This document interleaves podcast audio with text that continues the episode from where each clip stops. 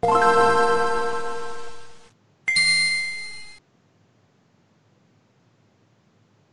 En esta emisión del Pixel Podcast tendremos muchísimas noticias de Electronic Arts, como que no habrá Mass Effect pronto, retrasos importantes, desarrollos, desarrollos de videojuegos para Nintendo y mucho más. Nintendo nos da un vistazo de lo que será su E3. Hay rumores sobre nuevo Far Cry y Assassin's Creed. Tendremos también reseñas de Dragon Quest Heroes 2 por parte de Roberto y de Outlast por parte de Isaac. Todo esto y más en el Pixel Podcast número 310. Comenzamos.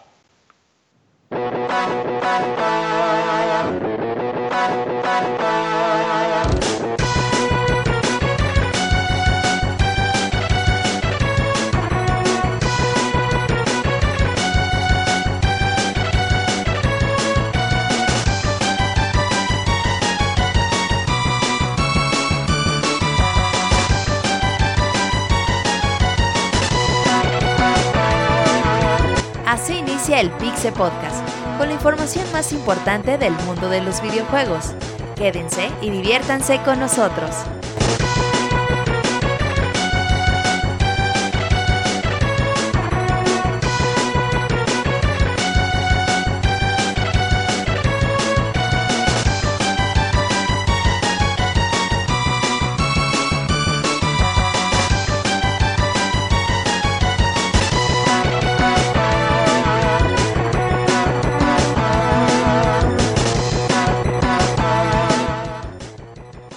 Bienvenidos sean todos a este Pixel Podcast 310, en donde hablaremos de todo lo que ya les comenté. Yo soy Isaac y estaré aquí conduciendo para este programa el día de hoy. Eh, hoy tenemos un programa con pocos integrantes, pero esperemos que a lo largo del programa se vayan uniendo más. Y pues qué raro se siente comenzar con el 310 después de haber hecho el 300 en lo que parece ser la semana pasada, pero no, ya pasaron más de dos meses de eso. Y para comenzar quiero presentar a Robert. Hola, Robert. Y un saludo a los que nos escuchan. Y ahora sí falta exactamente un mes para que comience el E3. Sí, sí es cierto. En un mes ya vamos a estar ahí con todo lo que vaya sucediendo con nuestros podcasts y bueno, ahí les estaremos diciendo después cómo va a estar la cobertura, pero sí, eh, ya se siente el, y se respira el E3. Sí, y con eso también llega la oleada de rumores, de noticias y de, y demás cosas que estaremos platicándoles en un ratito. En segundo lugar, aquí tenemos a Camuy. Hola, Camuy, ¿cómo estás? Hola Isaac, ¿qué tal? Bien, gracias y un saludo a todos nuestros escuchas y al público presente en el chat en Mixler. Pues aquí empezando un nuevo programa, eh, Pixelania. Perfecto. Eh, también aquí tenemos desde otra parte de la República a Eugene. ¿Cómo estás, Julio? ¿Qué onda, Isaac? Buenas noches. Y sí, ya en efecto, como dice Robert, el E3 a la vuelta de la esquina. Y ya la semana pasada ya confirmó la última compañía que nos faltaba para saber cómo va a estar el show. Ya está todo armado, todo listo, un mesecito nada más. Y al parecer hoy vamos a comenzar con muchos rumores al respecto. Eh, en unos minutos se nos va, se va a estar agregando también aquí el Pixemoy. Pero pues en lo que lo esperamos, yo creo que nos vamos directamente a las notas rápidas. La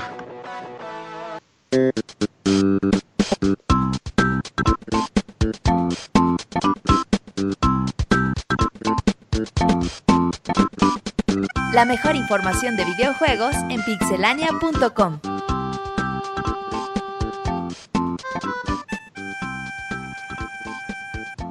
Bueno, ya estamos aquí en la sección de notas rápidas. Julio, por favor, tu nota. Eh, dame unos momentos. Camuy. Despelladero, pero ahí querías, ¿verdad, Julio? El karma. Ya, ya, ya, ya, ya, ya, ya, ya. Eh, ya, chinga, chinga, amigo. Sigue, sigue. O sea, adivina que ya, ya por fin Nintendo nos las hizo la buena, algo que le habíamos criticado mucho a la Nintendo eShop desde que salió, que no podías guardar tus, eh, tus datos de tarjeta de crédito. Presumíamos que era por fallas, eh, bueno, para asegurar, bueno, estaban desarrollando la seguridad, perdón. eh, pero ya, ya por fin ya puedes guardar los datos de tu tarjeta de crédito. Muy bien. Eh, antes de continuar, ya está aquí el Pixemoy. Moy, ¿nos escuchas? ¿Cómo estás? Bueno, bueno. Bueno, bueno, si me oyen, Bueno, bueno, bueno, bueno. bueno, bueno. Hola, hola, sí. Probando. Sí, todo bien. ¿Todo Pues bien? aquí muy contento con el- la noticia de que Vanquish, ese super juegazo, no sé si ya la dijeron, que Eh, ya no, viene te- para Steam. Yo solo quería saber cómo estabas, Moy, pero... Ay, perdón, es que pensé que estaban en notas rápidas, perdón, me equivoqué. Ambas. O si están, ah, bueno, no, pues estoy muy bien, este, muchas gracias. Este, no, pero sí, lo que me gusta mucho es que Steam, es, eh, perdón, Steam, este, juegazo de Vanquish, que pues, se tardó bastantes años en ser porteado, pero qué bonito, lo pueden preordenar desde ahorita. Está baratón, como a 180 pesos, o si tienen bayoneta les cuesta 130, o si no tienen ninguno, pero ponen los dos en el carrito, les aplica el descuento a ambos. Eh, pues obviamente va a tener algunas opciones como para que te corra café con la 4K y toda la cosa, pero muy bonito, eh, da la esperanza de que Sega haga más ports de juegos pasados, eh, porque parece ser que se dieron cuenta que aquí sí hay un buen mercado y que sí los están recibiendo muy bien. El juego lo pueden preordenar, pero sale a partir del 25 de mayo. Bueno, estén atentos para el 25 de mayo. Eh, Camuy, tu nota rápida, por favor. Resulta que Shantae Half Genie, que arribó el año pasado en Play 4, Xbox One, Wii U y PC, y también en Vita, eh, tendrá su versión para Nintendo Switch eh, en los próximos meses. El, y de características tendrá que aprovechará el, el Joy-Con en su versión de Rumble HD, pues para que te estés más adentrado a la experiencia del juego. Así que, pues bueno, eh, si de plano se saltaron cualquiera de las versiones anteriores mencionadas de este juego y ya tienen su Switch y quieren un juego de plataforma bastante bueno, pues denle la oportunidad a la versión de Half Genie Hero. Muy bien, Robert, tu nota, por favor. Fíjate que Pro Evolution 2017 ya está disponible para iOS y para Android. Aquellos que lo quieran descargar ya pueden hacerlo. Es free to play, así que pues pruébenlo. Oh, por último, yo les tengo que. Ah, se reveló la portada de Madden 18. Tom Brady fue el elegido. Terminamos la Tonto. sección de notas rápidas. Eh, con esto nos vamos ya directamente a las notas oficiales y ya.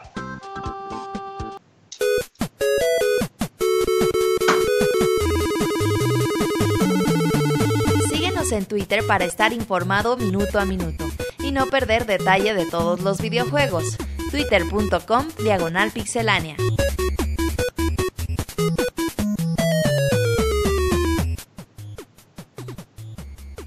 Y el Moy me acaba de dar una muy buena noticia y me emociona. Es más, vuelvo a dar la nota rápida. La noticia de esta noche es que Tom Brady fue elegido como portada de este Madden 2019, 10 2018, perdón. Y eso puede traer consigo a la maldición Madden. Entonces es muy buena noticia, no es noticia mala. Oye, güey, ¿por qué no Eh, quieren a Tom Brady, güey? A ver, ¿por Porque qué? Es un Porque equipo de tramposos. es republicano. Son ¿o los que desinflaron el balón, ¿no? Y los que cacharon eh, es- escuchando jugadas de los rivales. Oye, pero Tom Brady es como que el más verga de la historia, ¿no? Es el quarterback con O el más eh, ganador, ¿no? Al menos. Con, con más, sí, bueno, con más Super Bowls ganados, pero pues sí, es, eso es como efecto América, güey, así de... ¿Es como de el Messi, quieren- el americano? ¿o qué? Ajá, es como el, es como el Messi del americano, güey. No digo que sea bueno, sino, Uf. sino que bueno, de cierta forma también el equipo juega bien cuando luego los ves. Ves las jugadas, pero sí hay como que varias cosillas ahí Es detrás, güey, de los, Sí, O sea de los si no balones, güey, de lo de las jugadas. Inclu- incluso, güey, bueno, o sea, varios dicen que el, el comeback, o sea, bueno, una cosa sí es cierta, Sí. ese comeback del, del, del Super Bowl pasado estuvo muy cabrón, pero Sí. Varios dicen que también. también ahí estuvo este arreglado, así que Yo pues, también. quién sabe. no estoy de acuerdo. Por cierto, para los que no sepan cuál es la maldición de Madden, existe la creencia que desde la portada de 1998, cuando un jugador que aparece en la portada se llamaba Garrison Hurst y se rompió Murió. el tobillo eh, durante mitad de la temporada. Entonces, desde entonces ha habido 20 portadas de Madden, 20 jugadores, uno por cada año, y de esos 20, 17 han tenido algún tipo de accidente o por algún motivo sus carreras han acabado muy abruptamente. Entonces, hasta en el mundo de los deportes, la gente hasta a veces como hace apuestas o bien que tan posible es que si alguien aparece en la portada que le vaya mal, porque pues sitio de 20 sí, sí, sí da Ujú. mello, la verdad. Y Y pues bueno, ajá, sí, bueno, ibas a comentar lo que yo iba a comentar, dale, dale. Eh, yo nada más iba a decir que Brady dijo que estaba muy, muy contento de aparecer en la portada. Ah, bueno, también dijo que eso Es no muy existe, lo de la maldición. Ajá, Dije, no sí. existe Exacto. porque soy demasiado millonario, así que no me importa si me lastimo. Oye, Moy, a ver, a si a ti te ofrecieran un chingo de millones de dólares por aparecer en la portada, ¿qué harías? Pues, acabo que, apare- que aparezco, güey. Ir al cine. Y si la maldición fuera así que te violara alguien en la calle, güey. Bien extremo, maldición, mames. Sí, ¿dónde sale Robert. eso? A cada jugador que aparece en la portada se lo han violado, entonces que te tocara a ti. El hambre tiene en pan, en pan piensa, No, Robert. no, Mejor nada más, ¿qué harías? ¿Dinero o, o te salvas de la violación. Vamos a pasar las notas, ¿qué les parece? No, espérate, es como esa maldición que dicen de lo de el, el que hace Superman, ya, eh, bueno, cualquier, cualquier actor Ah, que lo haga de actor. Superman, eh, ya tiene como, ya se echa a perder su carrera para siempre. Ah, sí, o la de que si viajas en el tiempo te, te da este Parkinson. Ah, No, neta, espérate. neta. Ay, esa- ay, no mames. Esa no es regla, a ver qué otra. Ah, no, bueno, perdón, que- También- No, también- ¿sabes qué? Me, acordé, perdón, una serie, eh, la de ay, Viajeros en el Tiempo, y no le pasó nada al actor principal, y viajaba en el tiempo, se rompe tu teoría, Isaac. Bueno, pero ahí también hay una Ok, teoría que dicen que si eres de Aguascalientes y te apellidas Dávila y te llamas Roberto, eres gay de por vida, güey, pero pues ahí, pues, quién sabe. Ya mejor pasemos a las notas, que ya nos desviamos mucho del tema. Eh, para comenzar este programa, tenemos noticias de Electronic Arts a lo largo de él. Y pues, qué mejor que comenzar con una de ellas. Eh, Julio, ¿me puedes ayudar con esta? Sí, Isaac, pues no fíjate, la Isaac. alburees, güey, no mames. Espérate, Eh, sí, se pasó Isaac, se pasó Isaac. Qué mala onda, Isaac, no lo pensé de ti. Isaac. Pecado. Güey, este, me este- puede- este programa se está descontrolando. Sabes que no, Yuji. ¿Qué pasa? Cuéntanos. Sabes que no, wink, wink le hace. Eh, no, Isaac, pues fíjate que eh, pues EA no tiene planes para seguir desarrollando un nuevo Mass Effect. Todo esto debido a las bueno al fracaso en ventas que fue Mass Effect Andrómeda. Sabemos muy bien que le fue tanto mal en ventas como le fue mal eh, a nivel de reseña. Aunque pues del lado de Osiris como fan acérrimo pues dijo que el juego estaba bien, que sí se merecía que la gente le diera una oportunidad. Pero la demás gente no pensó como Osiris, no sé si se deba a la edad o al cambio generacional o cosillas como esas. Pero sí, por el momento eh, no hay planes para seguir continuando. Algunos pensaban que por Andrómeda vendría una nueva trilogía al, al puro estilo de la primera. Incluso creo que en, en entrevistas le preguntaban a los desarrolladores, al equipo de desarrollo, si tenían planeado hacer eh, una, una trilogía, a los cuales ellos te respondían que, que primero ellos están, bueno, les tomó tanto tiempo desarrollar Andrómeda que no están pensando así tan a futuro, están esperando a que la gente lo experimente y cosillas como esas y creo que desde ese entonces ya estaban pensando que el juego no, no tendría sentido hacer una trilogía, no es como la historia que habíamos eh, im- experimentado antes con, con Shepard, que sí como que llevaba una historia muy grande, estaba muy orientado al diálogo, pero este era como que diferente. El personaje pues era, era como más abierto, más así de eres un güey random y te tocó estar en esta situación, pues a ver qué pasa, ¿no? Una lástima porque después de que le hicieron el parche a, las- a los gráficos que casi no mejoró nada, pero se veía interesante el juego, podría ahí haber tenido oportunidad, pero pues, lo que habla es el dinero, amigo. Oye, Julio, yo sé, hasta ahorita yo sé que no has jugado Mass Effect, ¿verdad? El último, ¿El Andrómeda? no me da. Sí, no, güey, no. Este, pero de todas maneras, sin haberlo jugado, ¿de verdad crees que sea una lástima que no tenga secuelas? Porque yo siento que, que la historia, pues ya no daba un poquito. Es eso, sé que es un universo y todo eso, pero ya siento que estaban exprimiendo algo que ya no daba para. Se más. vio muy ambicioso, yo creo. Es, o sea, bueno, el juego yo sí lo vi eh, ambicioso, o sea, lo- cuando yo cuando veían lo del lo del modo de combate, el juego sí se veía bien, a mí me llamaba la atención visualmente. Cuando Sí. a Roberto lo, eh, lo tocó reseñar, él hizo la reseña escrita. eh, le, pre- le preguntaba que qué está, que- bueno, cómo veía el juego, decía que sí le parecía muy lento y muy de hueva. Y ya como en una, en una época en la que estás muy acostumbrados a ver secuelas de secuelas de secuelas y luego precuelas. La verdad no lo lamento, no lo lamento. Personalmente no lamento que Sí. eh, no pueda continuar la saga. Este sería como que más una oportunidad, veámoslo como una oportunidad para el, eh, el equipo de desarrollo para hacer algo nuevo, o crear algo nuevo que no tenga nada que ver Ya con los Mass a Effect. todos, güey. Ey, Ey, Sí. Bueno, eh, sí. Este era BioWare. Montreal o BioWare. Un, bueno, ahí por Canadá, no me acuerdo ¿No era en el qué principal? parte. Y lo que hicieron es que estos güeyes se dedicaron antes como a dar soporte a la mayoría de los equipos de BioWare en otras partes del mundo o de EA. Y ya cuando llegó Andrómeda le dijeron, pues va, güey, vamos a crecer el estudio y pues vamos a darle la chance con, con Andrómeda Oh, porque recordemos que pues BioWare está haciendo, el BioWare chido está haciendo el juego de Star Wars y pues están ahí como en otros proyectos, de hecho tienen por ahí una franquicia también nueva en camino. Entonces ahora con este despeñe en ventas, el juego sufrió mucho de desprestigio, creo que eso lo mató. Eh, porque el juego no es malo en general, el juego para mí se me hace aceptable y se me hace eh, bueno.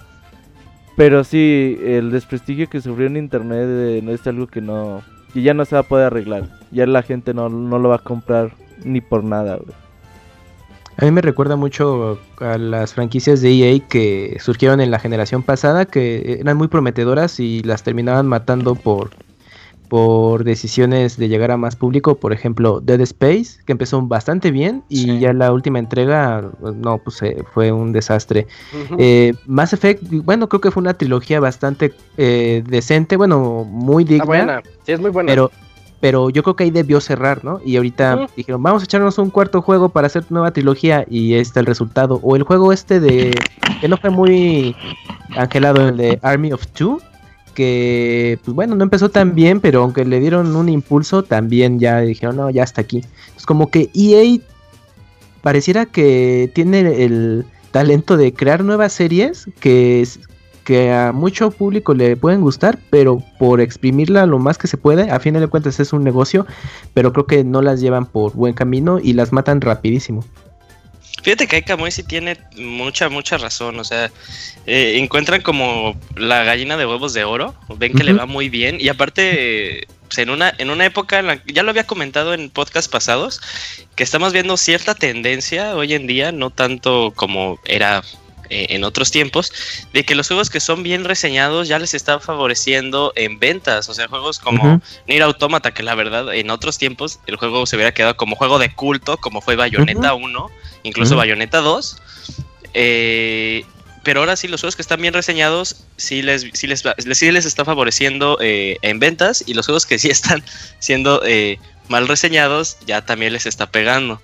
Entonces, pues, es el caso de, de también Mass Effect Andrómeda, y como dice Kamui, o sea, ya están acostumbrados de, ah, sí, por ejemplo, Assassin's Creed ya tuvieron, ya también, Ubisoft tuvo que tomar la decisión de, ¿saben qué? Vamos a ponerla en el congelador, Porque ya le estaba pegando más que nada a, a, los, a las mismas reseñas y las reseñas.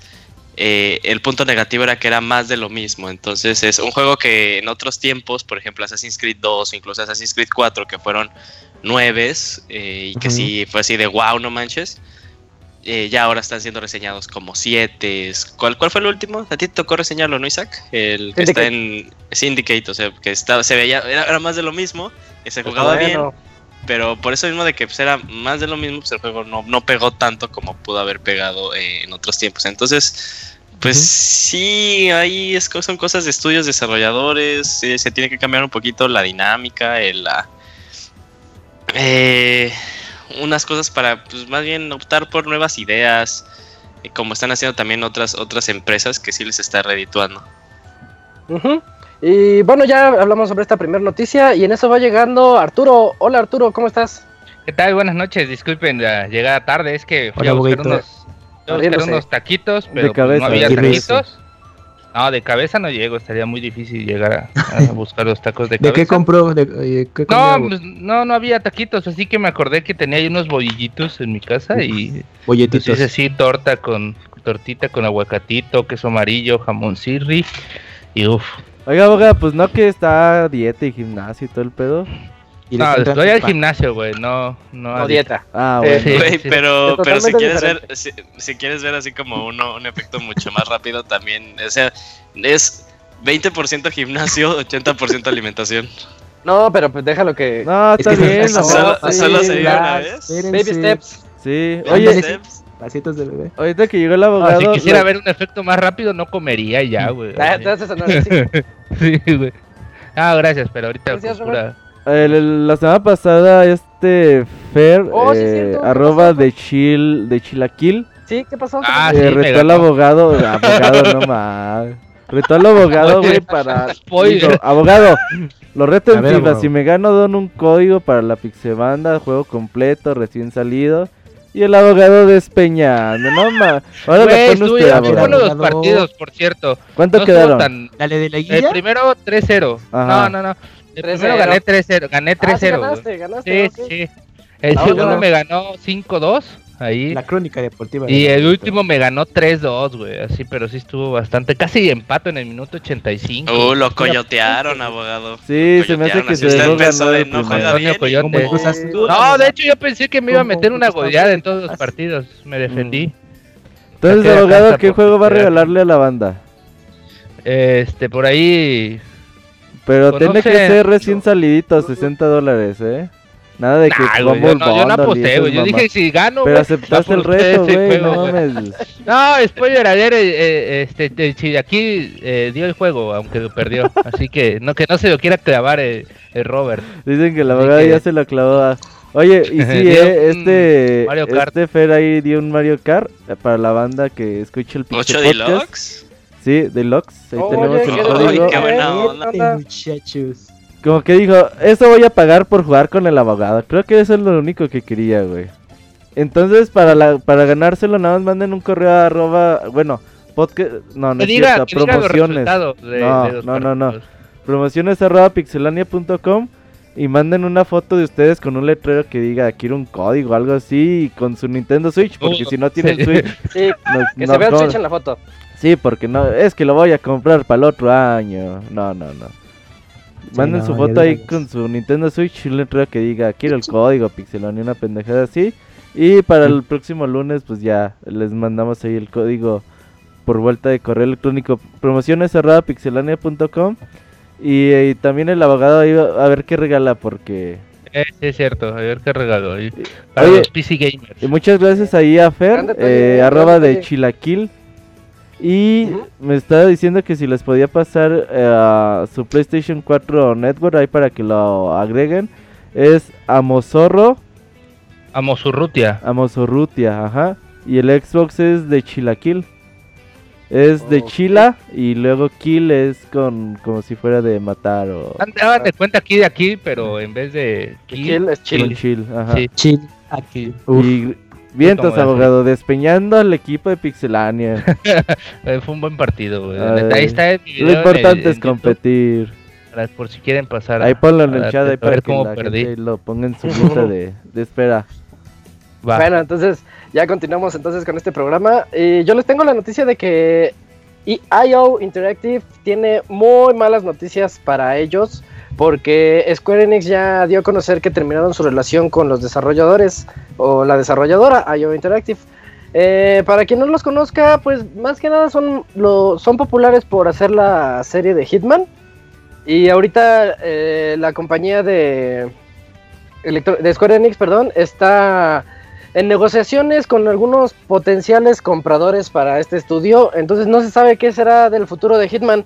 Eh, eso yo no lo veo, bueno, eh, sí es malo, es mala noticia para ellos. Pero en términos de Hitman y de qué será de Hitman, pues creo que es una saga que, aunque le fue muy bien en el anterior, siento que fue como un hit de esos, este, de suerte. One Hit Wonder. Pues no One Hit. Wonder, pero como que tuvo buena suerte en el anterior. Es Porque que a Hitman le va se- generalmente bien, o sea, no lo ve espectacular, pero le van bien. pero iba muy Son muy embajada, populares en Europa, de hecho. Sí, muy güey. embajado. Iba, iba- ya, ya- ya iba en picada. Si ves su gráfica así de, de, digamos, de cómo le va en calificaciones y en gusto de la gente, en los primeros tres iban hacia arriba, del 3 ya hasta, ahorita ya iban hacia abajo, y este volvió a subir. Ellos, Pero esta no empresa, que fuera una tendencia. ¿Cierto? esta empresa no hizo la- los Deus Ex o solo eh, se encargaban de Hitman. No, es otra empresa. Ujú, La es otra. es otro, es otro, nada que ver. ¿Deoxys? La otra es Eidos Montreal. Eidos Montreal. Mm, sí. Y, y bueno, ya esa es toda la noticia de Pues, Hitman. Eh, Muy sí, mal, güey. Bueno, mira, la verdad es que el Hitman pasado no es malo, No, es muy no- bueno, es muy bueno. pero no sé qué tanto le ayudó salir a partecitas, güey. Yo creo que le ayudó un poco porque creo que su mayor como punch vino cuando se cuando estuvieron todos los capítulos disponibles fue cuando se empezó a vender. El problema fue que cuando ya se empezó a vender pues ya estaba a precio reducido. Pues ya o sea, cómo le vendes a, a la banda un juego que esté en- como completo en 800 cuando ya lo puedes encontrar este en algunos lados digital pues en en 250, 300 pesos. Sí, No me yo- ese método de venta. ¿tú qué? A mí no me gusta ese método de venta de capítulos. Nunca Pues me ha gustado. van a vender tu Final Creo que funciona para, Ah. proye- para proyectos más Verde. pequeños, pero no sé para proyectos... Digo, Hitman no es Como un proyecto especialmente grande, Es que, pero mira, no los es de un juego Telltale- indie. como dice Kamui, están chidos los de Telltale porque son series. Son series en las que tú puedes jugar y pues sacar un Y poquito salen ahí una vez al mes, ¿no? de vertientes de la historia y al mes está- sabes que vas a tener tu siguiente capítulo. Entonces ya te, te la llevas así como viendo Walking Dead, o la de Batman, o... Ya no recuerdo Guardianes de ahorita la otro. Galaxia. Ah, ya salió Among algo Us, de está Guardianes, uh, bueno. Wolf Among Us. O sea, sí tiene, tiene ese... Uy, ese el mejor de juego serie. de Telltale. Pero cuando estás jugando un Hitman y te lo dan episódico y tú estás así como que... Si tienes muchas variables en el juego, en, en términos de cómo, cómo obtener tu asesinato, tienes como 20 formas por nivel. Pero Más. esas más, ¿verdad? Son un montón. Sí, pero Pero ese no es el propósito del juego. El Sí, juego no es tú, ser. sí, tú, tú ingéniatela, lógralo y pues a lo que sigue. eh, ya... Siento que no, siento que no quedaba mucho con Hitman. Pues se quisieron arriesgar y pues mira. Hay que escuchar la reseña del chavita mexicano épica, esa reseña. Ah, Hitman. sí que Ah. enseñó a profundidad el tutorial y ya de ahí la historia. Ay, que también reseñó los anteriores Hitmans. Ah, entonces, sí, este. sí, sí. Eh, Ah, sí, toda la historia de Hitman ahí en un especial con la reseña del chavita mexicano. Y Julio, cuéntanos, ¿qué nos dijo ahora Nintendo que tiene planeado para la E E3? Sí, pues ya por fin ya el círculo se ha completado, ya sabemos que va a ser Xbox, que va a ser PlayStation y ya ahora sabemos que va a ser Nintendo. Y Nintendo decidió aplicar la 2015, amiguitos, que este, pues así como como hizo lo de Nintendo World, eh, ¿cómo era? Championships, Ujú. sí, Ujú. ¿Verdad? Pues ahora también vamos a tener dos eventos importantes, eh, intentándole dar impulso, bueno, un impulso yo creo que sí grande a dos juegos venideros, porque, eh, bueno, Nintendo va a estar en junio 13, que cae martes, como siempre. Y en junio 13 van a haber dos cosas, va a estar el, el Nintendo 13. Spotlight, eh, que ahora Ujú. ya no se llama Digital Event, ya se llama Spotlight, en donde nos van a dar más informes de juegos, eh, bueno, en un enfoque especial en juegos que van a salir en el 2017 para Nintendo Switch y Nintendo 3DS. Y también vamos a ver mucho más de Super Mario Galaxy, que es como el juego grande que va a tener Nintendo Odyssey. No, para... no es Odyssey. digo, O- Odyssey, Odyssey, Odyssey. Odyssey, perdón. Super Mario Odyssey. eh, que es el juego grande que va a tener eh, Nintendo para finales de año. Y también ese día vamos a tener el torneo mundial, eh, ahí un, un énfasis en mundial, de Splatoon, que se llama Splatoon World Inkling Invitational, donde van a haber equipos de Japón, Australia, eh, bueno, Estados Unidos, y se me olvidan otros dos países. Pero eso va a estar muy interesante. no, no, México no, güey.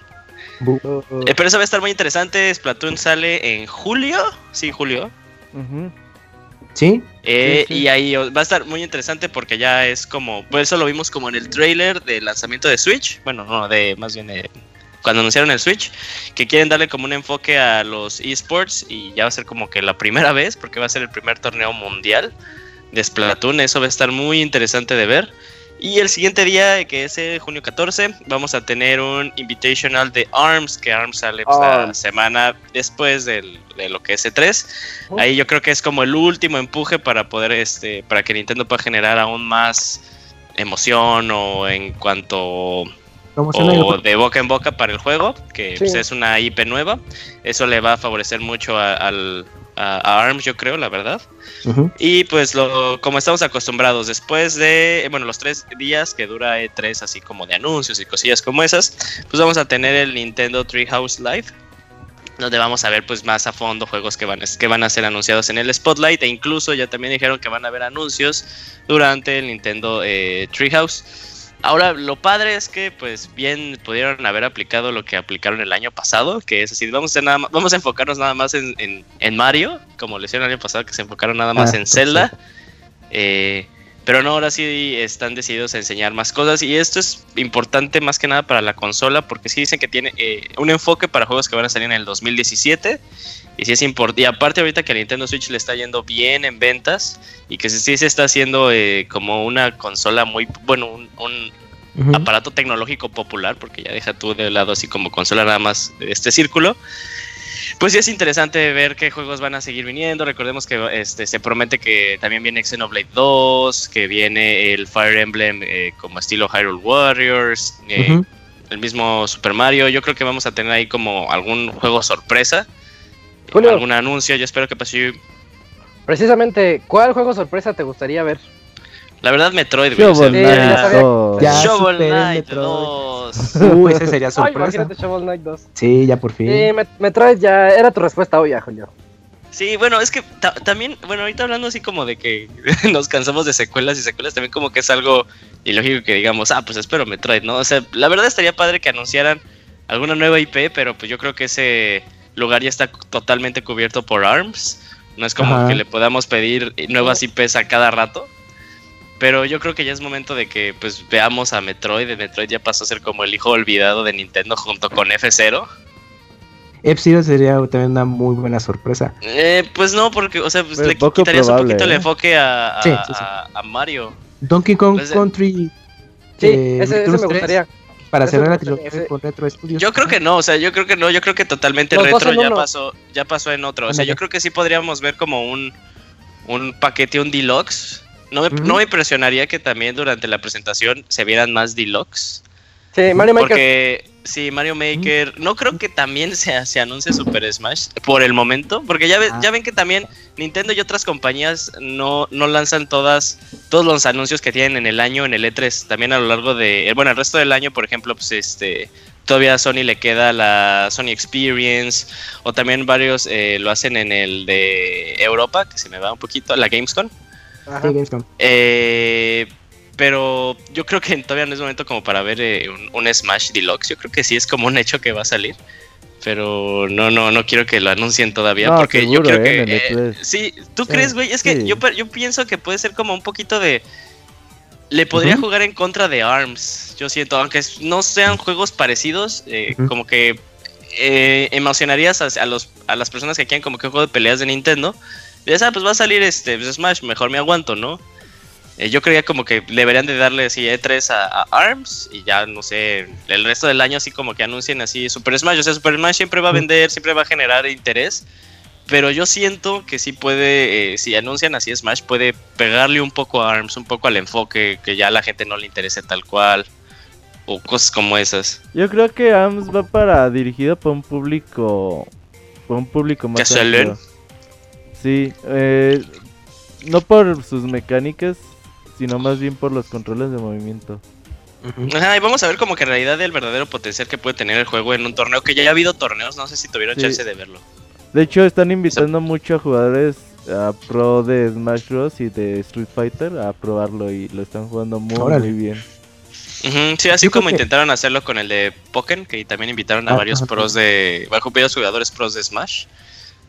Entonces, pues sí, es como. eh, Yo siento que sí podríamos ver en realidad como el potencial en este torneo para los que pueden llegar a decir, ah, ese juego jamás va a tener como que metajuego, ni jamás va a ser así como que muy profundo.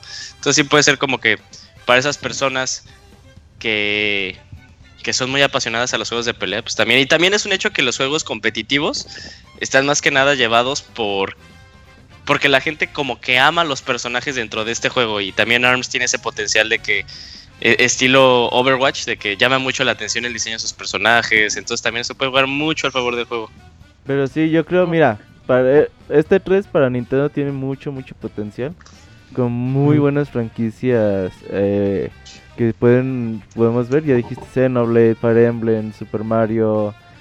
Y aparte, pues ver qué está haciendo Retro Studios, creo que ya es momento de verlo. Estará haciendo un nuevo Metroid, estará haciendo un nuevo Donkey Kong Country, estará haciendo una IP nueva. ¿Qué estará haciendo por ahí Next Level Games? ¿Qué está haciendo Intelligent Systems? Creo que hay mucho potencial para poder ver en este 3.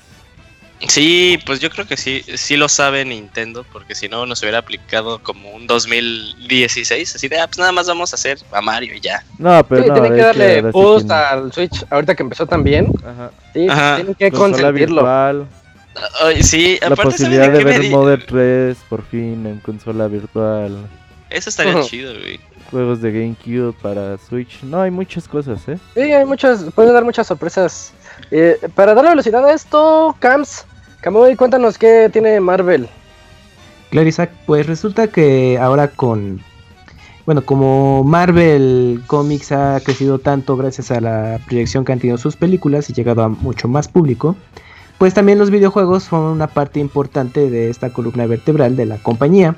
Así que, pues Marvel Games, hubiera estado padre, Marvel Beach Games, declaró que pues pretende que sus IPs vuelvan a tener una calidad eh, significativa dentro de la industria de los videojuegos. Así que pues bueno, de momento ya tenemos casi a la vuelta de la esquina Marvel vs. Capcom Infinite, el próximo juego de Spidey por parte de PlayStation 4 del que Mm. platicábamos en Sí. el programa Ese pasado. juego promete mucho, güey, promete mucho. Así es, y sobre todo porque va a tener características de PlayStation VR, entonces ahí va a estar interesante eso, a ver si no es como un demo de media hora como el de Batman. Y am, un próximo juego de Avengers que estará también por salir, entonces por que llegará a De distintas Dynamics. plataformas. Ah, sí, también, que es, es- tiene una- ¿Sí? ¿No te acuerdas de la noticia? Sí, sí, sí, pues estaba haciendo memoria justamente al momento de estar comentando la nota, Julio. y entonces, bueno, el punto es que eh, Marvel Games tiene como, como mucho, es- tiene ambición de que sus, los próximos lanzamientos de videojuegos sean de una muy buena calidad para ese público que entusiasta de que quiere, pues más allá de las películas y los cómics, pues tener un juego que digan, oye, pues mira, está bastante bueno el videojuego y invertirle mis horas de juego a ellos. Pinche Disney, güey, llegó un momento hace varios años que dijo, pues ya no le presto mis franquicias a nadie, haré mis propios videojuegos, me voy a quedar con el 100% del pastel. Y pues hacer videojuegos no es cosa sencilla, entonces cuando vio que todo empezó a despeñar, que sus grandes proyectos como Disney Infinite, pues También. empezaban a ir muy muy mal en ventas, pues creo que tomaron la decisión correcta. Ellos En tienen Disney las Infinity- franquicias. Ajá, ¿qué? En Disney Infinity y se preocuparon tanto por hacer bonitos diseños de sus de Los sus juguetes. muñequitos que de- se despreocuparon de su Los juegos no están plataforma. mal, ¿eh? Las primeras Pero- entregas de Disney Infinity estaban... No, De pues hecho, que el luego 2 y el muy 3 mal. ya están muy cabrones del Disney Infinite, pero ya no la- ya no- nadie los compraba porque son juegos que costaban dos veces más de un juego AAA, güey. Ujú. Sí, y además ahí sí aplicaban mucho la de si hay la gente que le enoja que le metan el DLC en el juego. Ahí era el de que literal metían todas las opciones, pero nada más tienes que comprar el juguetito para desbloquear. Sí, son Y hasta cuando jugabas te metían el comercial a mitad del nivel para decirte que compraras algún juego. Digo, algún alguna figura. Entonces estaba muy, muy marrano ahí como lo quisieron monetizar. Entonces creo que hicieron lo correcto. Ellos tienen las franquicias, pues préstalo a compañías que saben Exacto. hacer videojuegos. Y pues seguramente eh, lleg- llegarán mejores productos. Estamos como que regresando a esa época como del 98 en el que veíamos puros juegos de superhéroes, ¿no? Ah, es, culpa del, es culpa del Marvel Cinematic Universe. No, o sea, sí, es totalmente... Eh, pero- o sea, es, es totalmente Oye, por también los las tiempos, películas. ¿cu- ¿Cuántas películas de superhéroes salen al año? ¿Como tres o cuatro? Tres, cuatro, Son- sí. 3 a 4 aprox. Marvel creo que ya suma un total, bueno, Marvel Studios, un total de 15 películas desde que empezaron todo este mitote. Sí, ya está demasiado descontrolado esto. Lo bueno es que son películas muy bien hechas. Es que están saliendo bien y mm, la gente va a verlas, güey. Ujú, Sí, sí. ya, ya Sí, no sí, son están aplicando esas bien el películas de superhéroes noventeras, güey, que... Ey, o de los ochentas, cuando salía Hulk todo maquillado. y- Ajá, que No, pero era... Pero Esa era una serie. Llegó a- Avengers, la primera película de Pero ese Avengers. no era Hulk. Hulk era el güey este de de Luffy Ringo. Sí, Luferingo, sí, sí, sí. Pero bueno, pero está, está genial que, bueno, ya Disney se dio cuenta que no la armaban.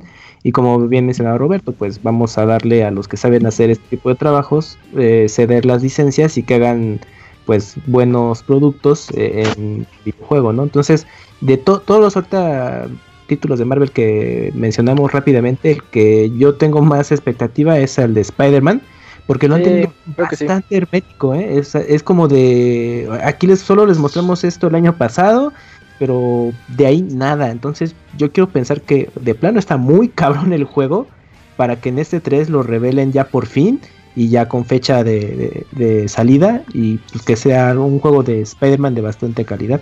De hecho, va a ser un año que lo vimos, ¿no? En el E3 del 2016. exactamente. Sí, el Ujú. E3 de las promesas por parte de Sony. No, pero Ajá, Sony, sí es sí, cierto. Sony es así, ¿eh? Sony de, ay, pues te enseño esto y sale en cuatro años.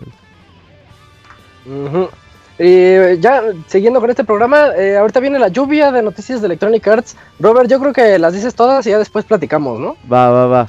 Bueno, Ah. eh, EA ya reveló pues cómo le fue en el año anterior fiscal, que comprende el periodo de abril del 2016 a marzo del 2017.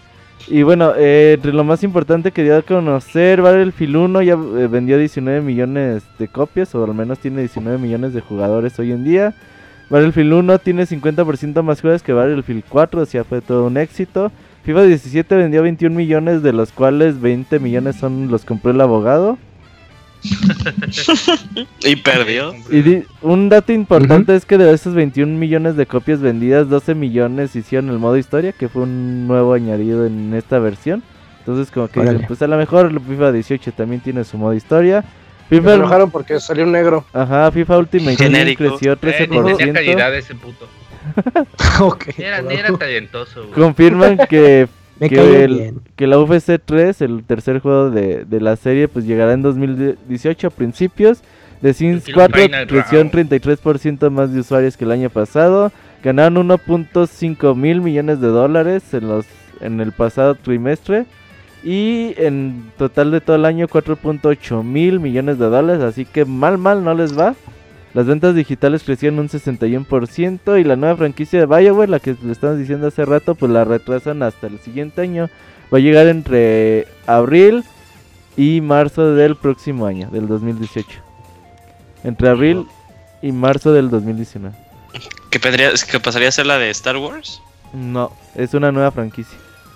Mm, No, no, no sabemos todavía en qué, en qué puede estar trabajando. Dudo mucho que lo podamos ver durante este 3. Pero bueno, pues ahí tienen a, a BioWare en chinga. Y aparte, pues EA dice que va a desarrollar más juegos para Nintendo Switch. Pero hoy en día nada más está confirmado el juego de FIFA para, para esta consola de Nintendo. Pero dicen que viendo el éxito y todo, pues que ellos ya están pensando cuál de todas sus franquicias y juegos pues podrían eh, caer perfectamente en Nintendo. Al parecer le está gustando todo este potencial de la consola que tiene eh, hoy en día en ventas. Así que es muy posible que pues veamos más juegos de EA y aparte de FIFA eh, en el Nintendo Switch. Y pues bueno, eso sería todo lo de EA, Ya comentaste también lo de que se va a retrasar el, el juego de BioWare. El juego de Bioware. Em, pues siento que no hay noticia aquí sorpresiva, ¿no? Obviamente quieren aprovecharse de lo que está, de lo bien que le está yendo al Switch. Yo siento que es lo bueno que hizo Switch, que generó ese boom al inicio de sus ventas y ahorita ya los desarrolladores están volteando a verlo y eso le va a venir muy bien, no como lo que pasó con las consolas anteriores, que a pesar de que al Wii le fue bien, pues todos se les fueron. No, se fue más así como una consola un poquito casual. Y el Wii U, pues ya todos sabemos qué fue lo que pasó con él. Sí, sin duda. Ese boom inicial ¿Sabes que tiene la consola es importante. No, y además. Dice el creo que- Camps. Gran consola. El ca- Uf, sí. Wii U incomprendido. No, ¿sabes qué está pasando? Que eh, este, muchos este, usuarios, yo me incluyo, eh, están muy muy contentos o sea, de jugar el juego que ya jugaron, pero ahora como esta versión híbrida, ¿no? De jugarlo en tu casa, en la calle o donde quieran. Y pues por eso se está vendiendo tanto y por eso creo que en base a eso debería de EA eh, hacer un juego que cumpla como que esos esos requerimientos, ¿no? Algo Eso que pueda- sí, Sí. no, no se ha mostrado cómo va a ser el FIFA de Switch, ¿verdad? No, Pero sé no, que va a no, ser- no, no, no, pero no va a ser, eh, como tal. Pero dicen que no va a ser el FIFA. Ajá, este, es, eso no. va a ser un, eh, va a No. ser contraproducente. Porque vas a ver un FIFA bien hecho para las consolas y de repente vas a ver el FIFA feo. O me acuerdo que una vez salió un FIFA, creo que para Wii, en donde eran ¿Mm? cabezones. Sí, Ah, que sí, jugaba sí, 5 contra 5. Y pues pierde todo el chiste, ¿no? La gente quiere jugarlo pues un poquito simulado. Quiere, quiere la, no, y Eh. quiere la misma experiencia. Que, por ejemplo, tengo mi primo que va a comprar un Switch. Este, él ya ha sido de Nintendo y no ha jugado, no, no ha comprado un FIFA. Y a veces viene a mi casa a jugar FIFA. Y está muy ilusionado de que, pues, este va a jugar eh, Sí, FIFA claro. en su Nintendo Switch. Y yo, la neta, no tengo el valor para decir, güey, creo que no va a ser el mismo juego, güey. Así de, no vas a Sí. poder jugar modo temporadas o cosas así. Que los, más que nada los modos online, que es donde creo que por ahí va a estar más eh, recortada. Y, y aparte el modo de juego, ¿no? Porque creo que, debe- según esto, EA yo creo que está pensando en adaptarlo, a usarlo con esos esos Joy-Con aparte, ¿no? Pero yo creo que deberían de... Sí. Están jugando con nuestros sentimientos, EA, no mames. Yo creo que va a salir lo más apegada posible. Obviamente no va a ser lo espero. mismo. Y solo baje la aparte, calidad gráfica. ¿mande? Que solo baje un poco la calidad gráfica. Pues. Sí, que sea una Eso versión de gama más- media de FIFA. Ajá. Sí, eso sería lo bueno. Esto sería lo mejor que podría pasar, pero hay que ver. Ojalá y que digan, no, pues le vamos a recortar. Si tiene modo historia, pues le recortamos a esta versión. Hay que ver, porque EA pinche. Y, o sea, una cosa es decir, bueno, este sistema no aguanta el juego al 100% como está en otras plataformas es a, a, a hacer juegos culeros. Y luego el pedo es que eso te sale contraproducente, no te vende el juego. Y ya después dices, como no me vendió en mi juego culero en esta plataforma, pues ya no hago juegos, güey. No, y sabes que es el problema también con el FIFA, Eh, que, que estaba el último está hecho en base al motor Frostbite eh, de Battlefield 4. Hasta ahorita creo, no sé qué tanto lo puedan adaptar al Switch, pero por ahí va a estar como que. ah. Sí, yo no soy. Ah, ok. Despeñe con Julio. Eh, no, y así con, con este Battlefield, digo, con este, con este FIFA. Uf, Sí, Battlefield. Ah, No, imagínate, güey. Pero también ese está es que por el motor Frostbite con el que hacen el. Pues a ver qué, qué, Pero qué sí se ocurre, eh. ¿no? Pinche Frostbite está tan chido. Pues no sé, pero no sé qué tan exigente sea. O sea, porque puede ser un motor gráfico que no te dé como que pues, buen rendimiento, pero puede ser pesado para, para la consola, ¿no? A ver qué Hagan tanto. una versión light y ya. Que saquen los Sims 4 en Switch, güey. Uf, con eso quedo, güey. ¿Te Pues hay que ver, hay que ver. EA, EA tiene la Todos fórmula, güey. Switch. EA tiene Eh, la todos fórmula los de, juegos en Switch. de... De hecho, creo, güey, Capcom dice que Resident Evil 7 sí corre en Switch. Ahí está. ¿Qué hubo? Ah, porque hicieron pruebas, ¿no? Y Sí. que en algún momento Pero ese es eh, el Fox lo Engine. expresaron ¿no? a. Ujú. Se lo a Pues- Nintendo y hicieron el ajuste y, y ya hicieron. Y sí que sí es posible que Resident Evil 7 pueda funcionar en Switch, así que pues. Oye, por ahí hay un detallito, ¿no? Entre los entre las cifras que ha revelado del crecimiento de las ventas digitales, un Ujú. 61%. Yo creo que eso sí también es como de, de ver, ver. Pero qué- también qué tan- ventas digitales le cuentan las de Ultimate Team y esas madres. güey. O sea, no, no se refieren completamente a que vendían 61% más juegos digitales, güey. o sea, no. O sea que les compran DLCs, trajes, cartas. Oh, ya, ya, también. ya, ya, Ajá. ya, que sí. Ah, ya. Solo adicional. Compró cuatro sobres que este año compró 10. Ajá. Entonces sí, está truqueada sí. esa. Sí, sí, sí. Eh. O sea, no quiere decir que, que vendieron 61% más juegos, güey, digitalmente. Perfecto. Em, Moy, cuéntanos qué juego va a llegar a Steam. ¿Qué hola Martín? Pues la recomendación de esta semana va a ser que no se chequen, como dices, cheque, chequen a Steam.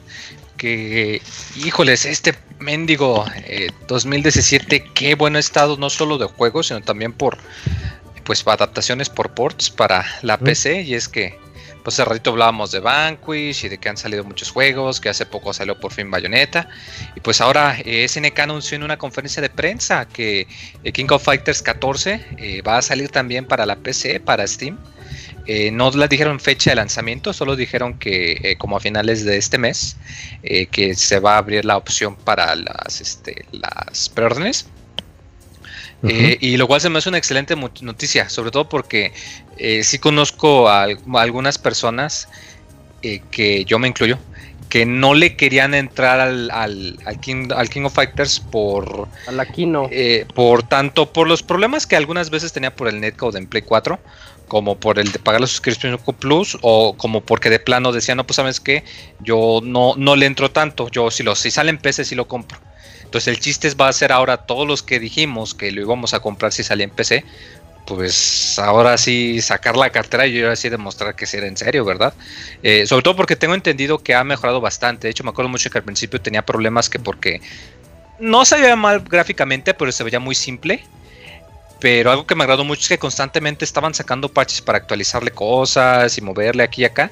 Y luego sacaron uno que lo mejoró bastante gráficamente. ¿Parches? Que todavía se ve muy. Se ve sea consistente con el estilo, pero que sí le, le ayudó bastante. Eh, tengo entendido también que de hecho han estado sacando algunos personajes eh, descargables, lo cual le ha estado ayudando a que se revitalice.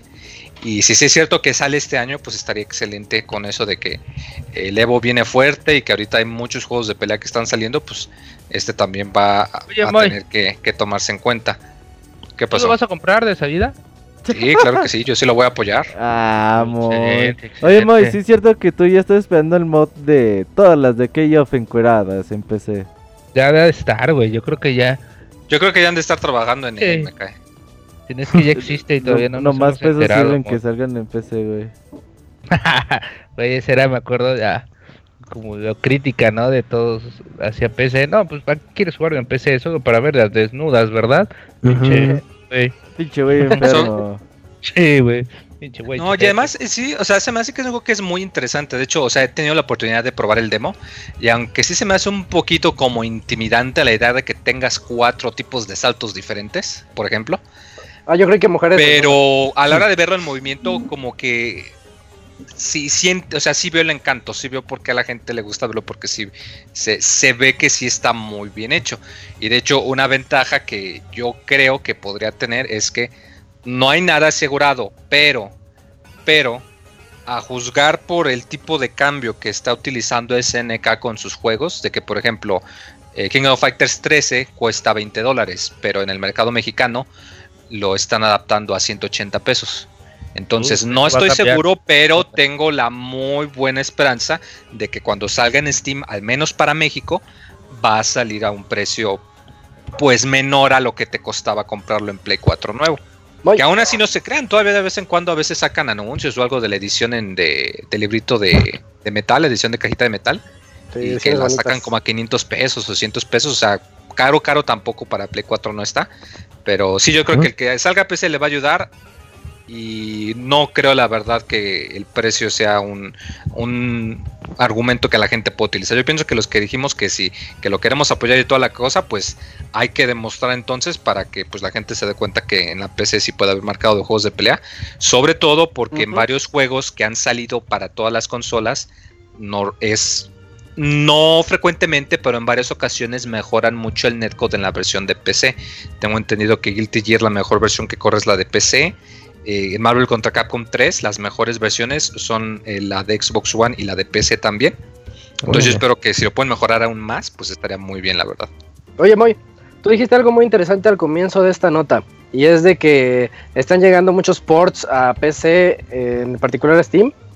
Y yo te quería preguntar, ¿tú a qué crees que se deba eso? Hay mucha gente que, que considera que el futuro de los videojuegos ya se encuentra en la PC. Porque las estructuras de hardware de las consolas modernas ya son más orientadas a la que es una computadora y pues ya más fácilmente se pueden acceder a estos juegos. Pero tú lo acabas de decir y ese, a mí yo, yo quiero saber tu opinión al respecto. De que de por qué los juegos están saliendo Ujú. tanto en Steam ¿Por qué tenemos es- esa oleada de Ah, que sencillamente porque Vanquish, pues la eh, gente no lo sabía. O sea, yo me eh, he investigado y hasta hace algunos años, o sea, para en el mercado japonés, los juegos de computadora casi casi que estrictamente son eh, novelas visuales o son juegos doji, ¿no? El equivalente a juego independiente, que de disparos o bolitas, o sea, juegos muy, muy chiquitos. En. Japón hasta hace poco la idea de que pudieses jugar un juego triple en tu PC no era tan conocida, no era tan popular. Luego empezaron a sacar las compañías japonesas, empezaron a intentar a sacar. Yo tengo muy claro cuando salió Valkyria Chronicles para PC. Valkyria Chronicles fue un juego que fue muy aclamado por los fans, pero que pues su tiraje era algo limitado para Play 3. Y me acuerdo que cuando lo sacaron, hasta ellos mismos dijeron de que no manches, este juego es el que más hemos vendido en años. Yo creo que a partir de ese momento fue cuando se dieron cuenta de que había todo un mercado del cual no tenían idea, del cual no habían estado participando y por eso ahorita ya hoy en día muchas compañías le siguieron. Por ejemplo, tenemos, tú hace cinco años te imaginabas que ibas a poder jugar casi todos los juegos de Final Fantasy numerados en tu No, PC. jamás, jamás. O sea, porque o sea, está el 1, 2, 3, 4, Ujú. están todos. Sí, Están todos los juegos sí. de Final Fantasy. El X y X2 están. El X y el X2, Final el HD. Remaster El que 12. sacaron ¿Sí, para verdad? PlayStation, salió también. El El 8 remaster. está también en versión remake. El 9 salió hace poquito. El 12. La versión Lightning Returns, la trilogía del 13 Y también salió. Viene la 12. próximamente el 12 con. Age. Está, fíjate qué curioso, creo que el 1 es el único que no está. Pero, o sea, vuelvo a lo mismo. O sea, tú hace 5 años, 6 años no te esperabas de eso. Yo creo que fue cuando empezaron estas compañías que sacaron los juegos, dieron, se dieron cuenta de que la gente se los compraba de a montones. Y por eso ya ahorita, pues están, como quien dice, eh, recuperando terreno, haciendo los ports de la generación pasada. O como en este caso, pues ya ports ya ya más directos o versiones que salen desarrolladas al mismo tiempo, como la que dije del el 12 de Zodiac Age, que creo que va a ser al mismo tiempo para compu y para, para computadora. Yo pienso que sí va a pasar eso, que eventualmente va a llegar el punto en el que ya los lanzamientos simultáneos ya van a ser la norma, pero pues tampoco no van a morir las consolas, digo, llevan la gente diciendo eso también más de una década y nunca ha pasado, así que pues tampoco hay que exagerarle. Compren sí, en donde les haga más, más fácil y todos felices. Todos felices. Sí, tienes Sí. toda la razón, Moy. Me gustó mucho tu observación. Eh, nos vamos ahora a más noticias que nos trae Ubisoft. Cuéntanos, Arturo, ¿qué hay de nuevo? Pues, como saben ya la marca Far Cry lleva varios, pues creo que un par de añitos, ¿no? Creo que el último juego salió en 2000... El año El pasado. año 15? pasado, en marzo del año pasado. Ah, pues fue este de las el de las cavernas, ¿no? cavernícolas, De las, sí. sí, de las cavernícolas. Y pero de ahí pues ya no, este que fue un juego que pues no seguía la numeración, ¿no? De, de los Far Cry, sino que era un juego que y que muchos decían que era así, era un spin-off que usaba mucho, usaba hasta el mismo mapa, por ahí había unas, por ahí había unas como gráficas y todo que, que pues ponía un mapa sobre otro y casi casi coincidían con el de Ah, Far Cry leyenda 4. urbana. Sí. Sí, sí, sí. Y pues ahora la, la nota es que se, hay rumores de un próximo Far Cry, un nuevo juego de esta marca, pero con la diferencia de que este esta vez pues vamos a vamos a estar en el salvaje oeste con todos estos pues lo que vendría siendo estar casi en un western de, de las películas y pues es esto como el, el rumorcito, ¿no? El run run de, de saber que, que se ponen a, a pensar en un juego en este de esta ambientación teniendo en cuenta que pues Red Dead Redemption 2 está está aquí a las a las puertas, ¿no? De, de salir, así que pues yo no sé si es algo bueno o algo malo que por ejemplo, si este juego sale el próximo año, no sé, o a finales de año, o, o en febrero o marzo, eh, ¿qué tanto le va a beneficiar que haya salido Red Dead Redemption 2, 3, 4 meses atrás? ¿Será que ellos piensan, no, bueno, si a, a lo mejor la gente queda muy, como que muy, este, picada de, así como queda Robert, este, cada viernes en la noche, queda muy picada de, de Far Cry, digo, de Red Dead Redemption y quiere algo más de Salvaje Oeste, y pues nosotros le ofrecemos un Far Cry que se puede jugar en primera persona y, y allá en... Pero, vieras que lo curioso de esto es cómo se reveló el, el posible anuncio de Far Cry, porque todavía es como rumor. Estaban grabando afuera de una iglesia de, de Montana. Y entonces la gente pues, pasó y dijo, ¿por qué están grabando una especie de western aquí afuera de la iglesia? una cruz. Ajá. Están de Y blanco y este- están quemando una cruz. y se dieron cuenta que estaba este Jeff Gillot. Y ese, ese, ese señor es un productor de, de videos que se ha caracterizado por hacer videos de Pues, trailers de videojuegos, ajá. Entonces, eh, la gente decía, no, pues seguramente va a ser un Red Dead Redemption, porque el- un trailer para Red Dead Redemption. Pero Jeff, Jeff se ha caracterizado por trabajar con Ubisoft para trailers de Driver, de Red Mm. Steel y de Rabbits. Entonces todo el mundo dijo, no, entonces este, este señor no está haciendo el próximo Red Dead, sino pues seguramente es un Far Cry. A lo mejor es un Red Steel 3, sí, para Switch. Ándale, Para Switch, sí. Ah. para Switch, sí, todo para Switch. sí, Ujú. pues eh, ahí salió el 1 y el 2. Sí, yo Pues, no sé a ver qué cierto sea esto. Yo como que es- está extraño, ¿no? Que nada más por cachar a, a un director grabando un comercial ya están diciendo, ah, seguramente es el Far Cry del oeste. No, y ¿sabes qué? Es lo peor que, que eh, a mí... Pues yo no conozco a Jeff Gibbs, pero Ajá. no creo que tampoco la gente de Montana va pasando por un... Ah, ese es Jeff Oh, Gibbs". ahí está, ahí está Jeff Gillot. Sí, güey. Deme un autógrafo, señor Jeff. Sí, güey, no mames. Y, o, lo mejor, pues esta es una filtración, ¿no? De la misma, de su mismo grupo de trabajo. Porque sí, así. Y pues si es así, pues puede que tendría más, más razón que, que tengan como estos rumores de Far Cry. Pero pues hay que esperar, ¿no? Esta serie, pues dentro de todo son juegos eh, de medianos a buenos. Así que pues nunca es malo que haya un buen un buen Far Cry o un buen Red Steel 3. Solo para finalizar, la- eh, complementando la noticia, entrevistaron a Gillot y le preguntaron qué onda con eso. Y él nada más dijo que la producción va a abarcar más de 5000 millas desde California hasta Montana y que el juego en el que están trabajando es la secuela de una franquicia global ya existente que saldrá el siguiente septiembre. Entonces todo está así como ¿En que este muy septiembre? encriptado. Sí, este septiembre supuestamente va a salir. Uy, a lo mejor sí es Red Dead Redemption 3, amigo. 2, amigo. Nadie sabe. No, Eh, nah. Lo- lo- yo lo dudo mucho. Ah, ese va a salir en noviembre, ¿no? Algo así. No, no hay fecha. No mames, no me digas no, eso. nomás lo van a mostrar en E3 en la conferencia Quiero de ver, quiero Xbox. ver ya. video de Red Dead Redemption. Quiero que me inyecten en Exclusivo para Xbox. Red Dead Ah, Redemption. es cierto. Quiero que hagan un juego así, lo hagan como que lo pulvericen y me lo inyecten, güey. de Red Dead Redemption. Pues cuando compres el juego tú lo puedes pulverizar y, e inyectártelo, güey. Me voy a inyectar, amigo, me voy a inyectar. Y con haces dinero. streaming, güey, ya, güey. Streaming, muere, drogándose. ajá. Sí, se muere en vivo. Sí, se inyectó un juego el pendejo. Directo, sí. Eh, nadie pensó que lo haría. Continuando con las noticias de Ubisoft, ahí ya hay rumores para el siguiente juego de Assassin's Creed. El, el rumor indica que lleva como nombre código Origins y surgieron un montón de, de tips de sobre este sobre este juego que les voy a decir a continuación. Es, por ejemplo, el primero es que el juego va a llevar por nombre por nombre clave Assassin's Creed Empire. Eh, su nombre oficial ya posteriormente sería Assassin's Creed Origins, que nos va a llevar hasta la época de Egipto, de los, bueno, de los egipcios. Eh, contará con dos protagonistas, ya seguirían con la tendencia de Syndicate, con un hombre y una mujer. El juego va a tener un vasto mundo abierto, que es lo que yo creo que siempre promete. El juego al menos será, eh, el juego será menos lineal, con una progresión de los personajes más amplia y menos apegada a la historia principal. También es algo que siempre prometen. Eh, las fuentes comparan al juego una y otra vez con Skyrim.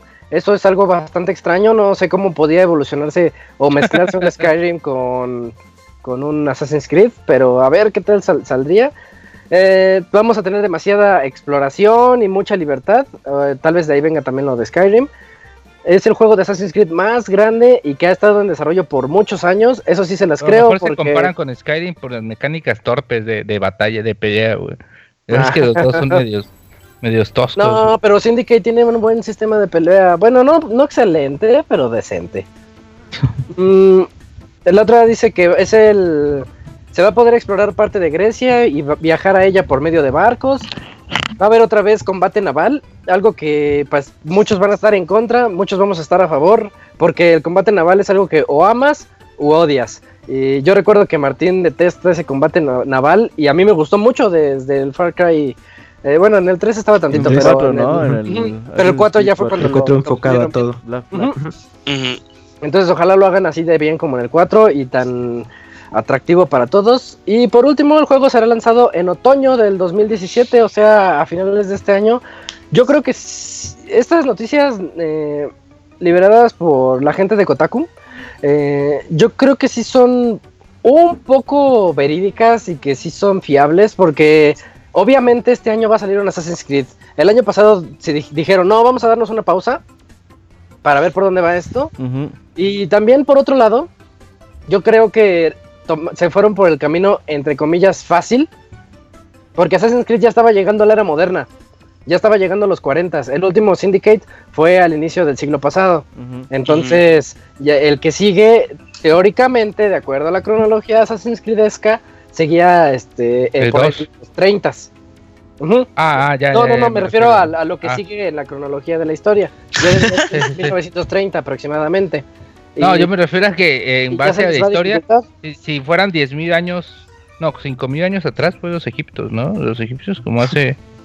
No, por eso se fueron, se fueron por la fácil. Dijeron, es que todavía no tenemos las mecánicas de disparar, porque si se dan cuenta hasta Syndicate no se puede disparar a gusto. Y ya esas mecánicas de Assassin's Creed, del asesino sigiloso y todo eso, se ven un poquito rezagadas porque no puedes sacar tu arco eh, a la mitad de una guerra moderna, relativamente moderna, y pues te van a matar, necesitas a fuerzas pistolas. Y el juego no está listo para las pistolas. Entonces se fueron aparte, directamente a Egipto. Sí, Julio. Fi- eh, en el proceso del Assassin's Creed 3, de, de la historia, pues podía, alter- alternabas con este Desmond. Entonces sí era donde, donde más el juego se, se sentía feo porque era así de son los tiempos modernos y Exacto. no hay mecánicas que digas que tengan sentido. Ujú, Entonces no quisieron evolucionar a eso. Yo creo que faltan todavía un par de años más para que Assassin's ya dé el salto a las guerras famosas. Y pues ahorita mientras Uy, se en la fueron segunda, la primera otra- guerra mundial, ¿te imaginas? otra precuela, sí, es que debería de haber seguido algo así, pero no. Ujú. Y pues a ver, a ver con qué nos puede salir este, Oye, este año. es- Sí, Julio. no me acuerdo bien si fue el Assassin's Creed el 4, el Black Flag, eh, cuando también hay un, hay un momento en el que ves, bueno, spoiler alert, que cuando ya sale el personaje que supuestamente estás experimentando los recuerdos, ya a la- al, pues, a las, al tiempo actual, entre comillas, Ajá. pues ves como los diferentes este, productos que están manejando a Perro y uno de ellos sí está, o sea, ves uno que sí era tal cual en Egipto, en el, en el Cairo. Entonces, este, pues sí, también me suena a mí nada, nada descabellado que sí esto sí pueda ser totalmente verídico y fidedigno por parte de Kotaku. Ujú, Sí, sí, es cierto. Había muchos easter eggs ahí en ese de, en esa época moderna del Far Cry 4, de, perdón, de Assassin's Creed 4. Y este, y pues solo falta ver, ya estamos como decían a un mes de la E3, seguramente este va a ser el plato fuerte de Ubisoft.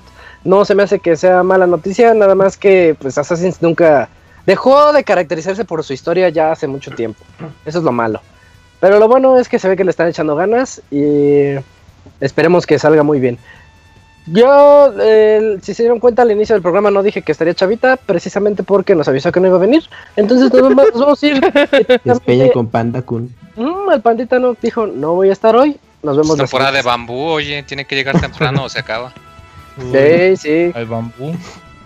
Eh, bueno, entonces nos vamos directamente a reseñas, pero no, no sin antes escuchar nuestro medio tiempo musical. No se vayan, podcast 310 de Pixelania.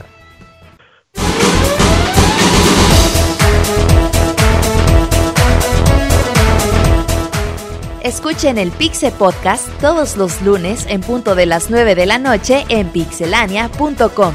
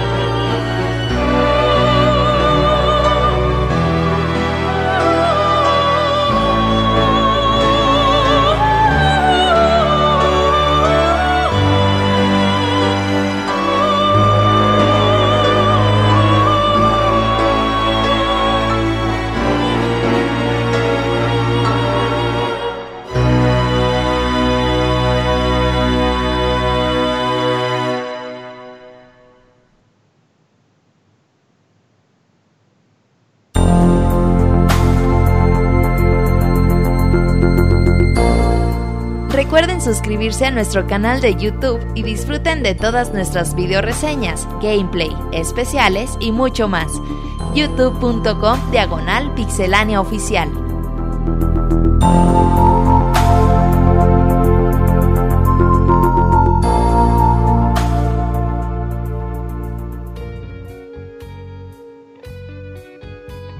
Regresamos después de esta canción de Persona 5 llamada The Poem of Everyone's Souls. eh, o también conocida como el tema de, de Velvet Room en Persona 5. Cada que entras a esta habitación ya característica de todas las personas, suena esta canción que en particular a mí me causa escalofríos y solo habla de la majestuosidad que este juego tiene para ofrecernos. No sé tú, Moy, ¿qué sentías cada que entrabas al Velvet Room? Fíjate que a mí me relaja mucho, por lo mismo de que cada vez que entro me la paso ahí como unos 20 minutos para viendo qué hago y cómo cambio y qué personas voy a fusionar y cuáles voy a comprar y cuáles voy a quitar y a mí, a mí me gusta mucho. Sobre todo porque es de las canciones más consistentes que desde el primero ha estado. Eh, es como tema ujú. principal. Como el tu tu tu tun tun tun de Final Fantasy. Ándale, las fanfarrias. Las fanfarrias, ándale. Y a mí me genera cierta nostalgia y es muy raro porque solo he jugado dos juegos de, este, de, de esta saga. Pero bueno, nos vamos directamente a la sección de reseñas en donde vamos a comenzar con Robert. Nos va a platicar sobre Dragon Quest Heroes 2. Uf, Cuenta- Cuéntanos, Robert. Primero, ¿para qué consola es?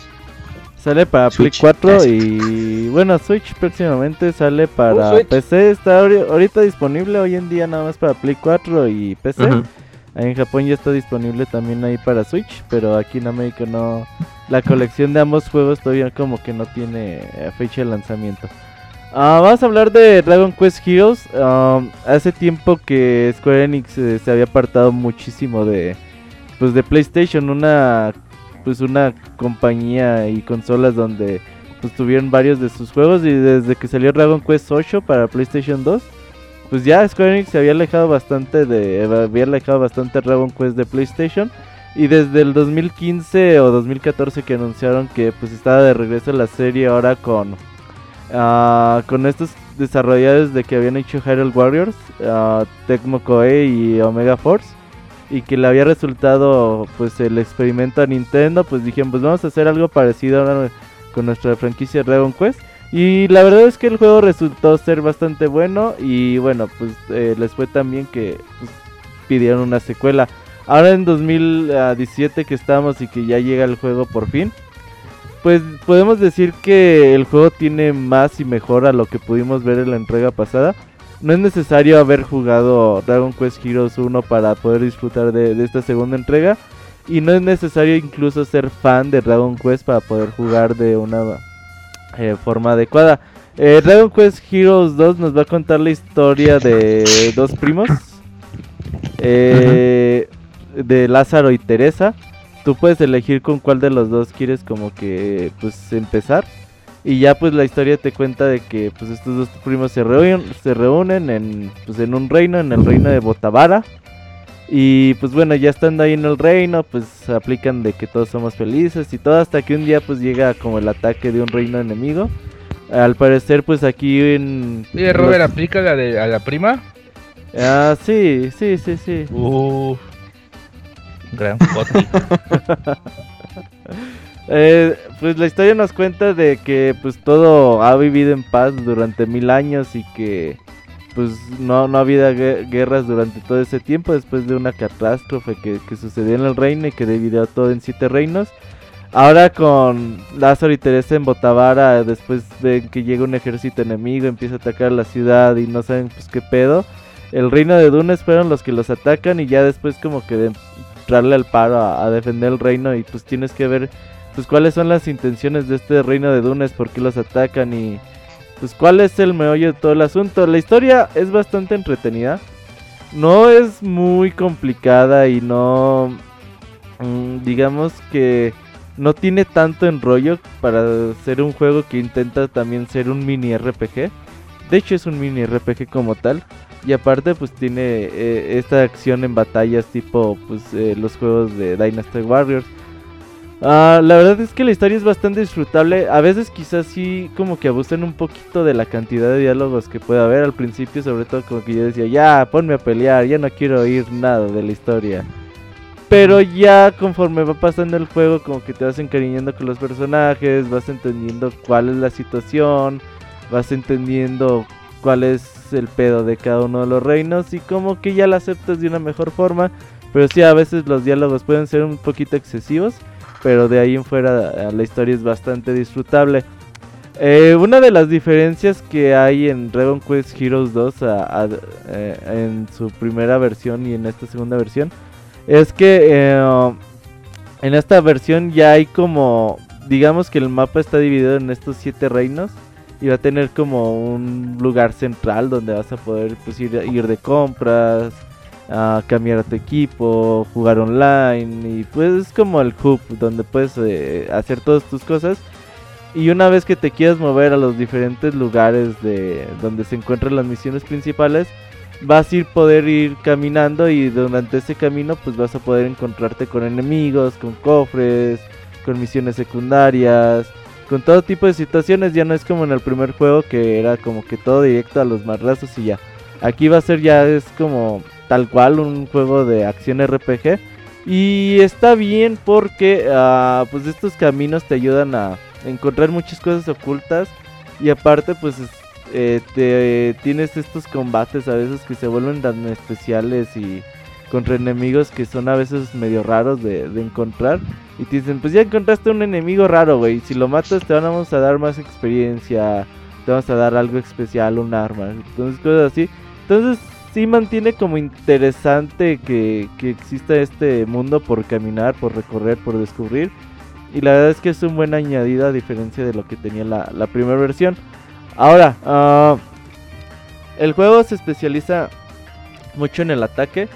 Eh, como ya decimos, se basa ah, pues, totalmente en la, la franquicia de Dynasty Warriors pero le agrega cambios interesantes. El combate no es muy profundo que digamos, o los movimientos que tenemos disponibles, de hecho los combos que tenemos a nuestra disposición como son como 3, 4 del clásico de cuadrado, cuadrado, cuadrado, triángulo. Cuadrado, triángulo, cuadrado, triángulo. Y así te la puedes llevar, ¿no? Pero mm, le agregan profundidad a la hora de que uh, pues ya puedes, te dicen, ok, estos son tus combos. Pero aparte tienes como movimientos especiales que puedes ir como tú asignando a cada uno de los de, las flechas direccionales del pad. Entonces ya puedes como que combinar tus combos, usar esos movimientos especiales. Mm, aparte te dan como unas tarjetas. Te dicen, ah, pues te ganaste una tarjeta de monstruo y puedes utilizarla durante la batalla. Esas tarjetas pues van a, valer diferentes valores. Una, las tarjetas que ocupan un espacio, las de dos y las de tres. Nada más podemos cargar como seis tarjetas al principio.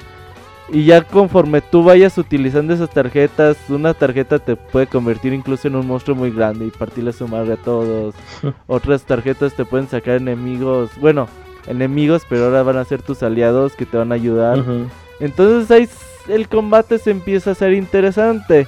Y ya como para ponerle poquito más de cereza al pastel es de que tú puedes controlar a cualquiera de los cuatro personajes que tengas en tu equipo y los puedes cambiar en tiempo real. Es decir, tú estás con un personaje, empiezas a, digamos que empiezas a aplicar un combo y mientras estás aplicando el combo cambias rápidamente al otro jugador y empiezas a hacer otra vez ataques especiales con él y cambias al otro. Como en Marvel. Mm, no como Marvel, sino más bien como... Porque todo es en tiempo real. O sea, si tú no mueves a... Si tú estás jugando con uno y los otros tres se están moviendo con la computadora, con la inteligencia artificial, entonces tú puedes combinar la cantidad de botones y la cantidad de poderes de los otros compañeros. Y la verdad es que ya es eh, el combate se empieza a poner muy interesante. Es muy divertido combatir con resto aliado de enemigos. Por ejemplo, hay una misión de las primeritas que tienes como que proteger al rey. Tú estás así como en tu pedo y pues ya llega el ejército del rey y, llega el ejército de monstruos por otro lado. Entonces ves un montón de enemigos en pantalla y tienes como que estar como que protegiendo al rey y ves así enemigos de todos tamaños, grandes, chiquitos, magos por atrás güeyes que invocan más enemigos. Entonces como que sí es muy divertido toda esta tip, ah, toda esta forma de combatir a tantos ah, enemigos a la vez. No es solamente dar botonazos y ya hasta limpiarlos. Es de que tienes que como armar tu estrategia y decir, pues a lo mejor primero me chingo a los golem que son más pesados y ya me puedo dedicar después a los más chiquitos. O a lo mejor con este personaje puedo aventarles esta magia, detenerlos un poco, lanzar una tarjeta de, de monstruos de flamas que vayan contra los de hielo. Eh, tiene su chiste, tiene su encanto eh, el sistema de batalla y es muy importante porque pues todo el juego vas a andar peleando y si el sistema de batalla fuera aburrido pues el juego también lo sería, ¿no? Pero sin Ajá. duda alguna te, te entretienes, te, te da gusto empezar a seguir adelante. El sistema de progresión de tus personajes es sencillo, vas ganando nivel rápidamente, no son como esos juegos RPGs de que te pones a pelear con un chingo de enemigos y no ganas nada de experiencia. Aquí te dan experiencia en un, digamos, bastante generosa, ganas niveles de forma muy rápida. Y pues el árbol de, de habilidades, de magias, de poderes, de HP, de todo lo que tiene tus, tus ah, personajes también digamos que es bastante sencillo como de moverle. No te hacen como quebrarte la cabeza y decir, ay, pues no sé qué tengo, no sé cómo hacerle. No, aquí es muy, muy sencillo. Y eso se agradece porque no se ocupaba como que tanta complejidad para, para este juego. Y la verdad es que creo que fue una pues, acertada decisión por parte ahí de la gente de Omega Force. Un punto muy importante de, de Dragon, ¿por qué se llama Dragon Quest Heroes? Es de que, pues bueno, nosotros estamos viviendo como esta historia aparte, alejada de cualquier juego de Dragon Quest.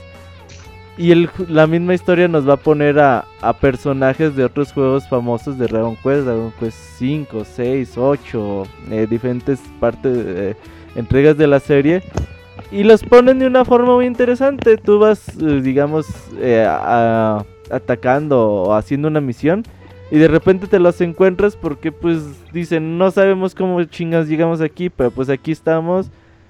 Y es muy bonito ver a todos estos personajes que son conocidos o si no conoces la serie mínimo dices, pues estos güeyes se ven que son diferentes y que tienen un carisma, que tienen una personalidad y que tienen obviamente sus movimientos, sus formas de pelear, todo es diferente. Entonces es muy padre ver cómo pues van llegando y uniéndote a, eh, uniéndose a tu equipo personajes famosos de Dragon Quest. Y como que ya pues es tu decisión decir, ok, a lo mejor ya llegó este güey de Dragon Quest, pues lo uso. ah, y a lo mejor a mi personaje principal pues lo cambio, no importa. Y es muy divertido poder utilizar estos cuatro héroes de Dragon Quest al mismo tiempo de, diferentes ah, entregas de la serie. Y sin duda alguna le agrega un valor bastante importante al juego. Como les decía, no, no tienes que ser fan de Dragon Quest para que te gusten estos personajes. Obviamente, eh, aquellos que sean fanáticos de Dragon Quest, pues creo que les va a gustar todavía un poquito más de, de Se van a emocionar Sí, cuando sí, salgan estos. Ujú. Ajá, es, es importante que aquellos que sean fans de Dragon Quest, pues obviamente yo creo que ellos ya tienen el juego, ¿no? O sea, no, no ocupan de, de, de nada más. Pero si no eres fan de Dragon Quest, hasta te puedes hacer fan porque sí tienen su encanto estos personajes y la historia y todo se mezcla como de una forma correcta. No es nada forzado a, a que decir, pues estos personajes tienen que entrar a la de a huevo y, la, y ya. Eh, gráfica, eh, como les decía, tiene modos online. Puedes jugar con tus amigos diferentes calabozos para ganar, pues, diferentes, digamos, ítems, ropas, ah, escudos, espadas, armamentos. Puedes eh, ayudarle a tus amigos a hacer misiones. Tiene como que hay sus modalidades diferentes. Y aparte, pues bueno, gráficamente el juego, digamos que no tiene mucho cambio a la, a la versión actual se nota que siguen utilizando el mismo motor, motor gráfico que pues en su momento pues soportó la versión de PlayStation 3 y la de PlayStation Vita. Entonces gráficamente digamos que no es una un portento, pero sin duda alguna este estilo cel shading y todo pues es bastante adecuado y le hace tener un estilo gráfico pues bastante ameno y bastante correcto para lo que es el juego. Musicalmente el juego es impecable. Eh, melodías clásicas de varios juegos de Dragon Quest con bonitos arreglos. Ah, una vez de que tú hayas jugado Dragon Quest Heroes 2 y a lo mejor que nunca hayas sido fan de Dragon Quest, pues sin duda alguna que la música luego luego es de las primeras cosas que te va a llamar la atención porque sin duda alguna pues tienen un montón de melodías de, de, de dónde echar mano y pues a lo largo de estos 30 años de la serie pues sin duda alguna tienen muchas cosas que, que poner en este juego. Las melodías son hermosas, los arreglos también. El juego tiene voces en inglés y en japonés, puedes utilizar las que tú quieras, puedes utilizar eh, subtítulos en español si también lo deseas. Entonces como que la combinación ganadora es eh, voces en japonés, subtítulos en español, como pues se hizo en su momento con, con Final Fantasy XV y con otros juegos uh, ya pues de Square Enix de, desde hace tiempo. Yo la verdad es que uh, le tenía pocas expectativas a Dragon Quest Heroes. Uh, -huh. Y una vez que lo jugué me llevó una gran sorpresa. De hecho lo empecé a jugar como un viernes. Así sin muchas ganas, digamos, que digamos. Y ya para el sábado y el domingo jugué todo el día porque no me podía ya lo había acabado. Sí, no, no me podía despegar del juego. Es muy, muy entretenido, la verdad. Oye, Robert, eh... ah, perdón, Isaac. Es que ahorita que mencionaba Robert que el juego viene con textos en español, Ajá. Eh, sigue siendo a través del, del cambio de idioma de consola, ¿verdad? No dentro del juego. Mm, creo que es dentro del juego, Kamui. No recuerdo, pero sí. Según yo, sí. Porque cuando das de cuenta cuando empiezas, uh -huh. Uh -huh. como que te dice que en qué idioma lo quieres escuchar y que en qué textos. Y como ah, que te okay. dice, puedes cambiar esto en cualquier momento, no te preocupes si lo como que la cagas ahorita, en cualquier momento puedes Ajá. cambiarlo. Ah, está sí. genial porque Ajá. bueno, en Dragon Quest Heroes 1 y en algunos juegos de Square Enix, por ejemplo Dragon Quest Builders también, eh, tenían el, el, detalle que el juego sí viene con textos en español, pero eh, no dentro del juego, no, o sea, no hay un menú que te permite elegir el idioma, o sea, tenías que hacerlo a través de la consola. Sí, creo que esos que tiempos ya se acabaron, ¿eh? Ya, no, está bien. De hecho, yo pensé que Heroes 2 incluía ese detalle, pero mira, pues, por lo que comentas, ya qué bueno que Square Enix ya desde un principio lo aplica con juegos que quizás... ¿Están no seguros? Porque cre creo que no, güey. Creo que sí era por el cambio de idioma, güey. Porque yo cuando lo jugué, uh -huh. me ponía en inglés. 2? Ups, lo jugué, lo jugué, no te voy a decir cómo. Uy, es feo. No, eh, según yo, ahorita prendo mi PlayStation, pero según yo sí es con la consola. Okay. O sea, a mí me pareció en inglés, vuelo, a mí me pareció un juego en inglés totalmente. Uh -huh. Y, y, porque estaba jugando Borderlands en inglés, ya de uh -huh. ahí lo puse en español. Eh, para otro juego y cuando volví a jugar ese juego pues ya estaba en español ya también ese juego. No, es... que no, no sé. Sí, es por, según yo es por el juego. El juego ya te maneja eso. Creo que Nir ya estaba así, ¿no, Moy? ¿O tú, Isaac? Mm, Nir no, ya es sea, este, en opciones. Ajá, en ya opciones, es en opciones. te metes y cambias sí. el idioma. Ajá, Nada más sí. tiene que ser antes de que inicies el juego. No puedes hacerlo la mitad de la Así partida. Uh -huh. Tiene que ser oh. el menú En principal. Dragon Quest sí te dice, puedes cambiarlo en cualquier momento, no hay pedo. Ah, ok. Es que padre, ya era hora. Robert, aquí hay, hay, dos preguntas. A ver. Ti. A ver, la primera está un poquito confusa, pero dice, Robert, ¿los enemigos están solo para que les pegues? Mm, no, o sea, se refiere a que si nada más están como pinches bultos para poner un chingo oh, de enemigos y ya, ¿no? Uh, digamos que hay enemigos débiles, que obviamente pues salen así por montones y eso sí como que pues te los chingas y ya, ¿no? No, no, te, no te van a aplicar mayor dificultad. Pero ya cuando llegas a uno o dos niveles arriba de, enemigos, eh, que te enfrentas a los golems, los jefes, los subjefes, son retos interesantes. No perdí muchas veces, digamos que unas 5 en todo el juego. Pero sí, el reto es interesante. No, no solamente son enemigos para pues, hartarte de, de pegarle Ajá. al 4 y ya. Ah, ya. Esa era la pregunta de Mr. Gonta. Y ahorita Bélico nos pregunta...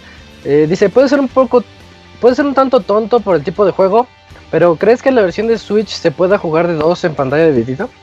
Mm, ¿Tienes ese dato tú, Kamui? Pues hasta donde yo sé, creo que sí te permite eh, modo local la versión de Switch en pantalla dividida, o al menos, eh, bueno, pues conectando las dos consolas. Ok. Sí, es que no tengo ese dato como a la mano, pero pues si quieren lo, lo chicamos.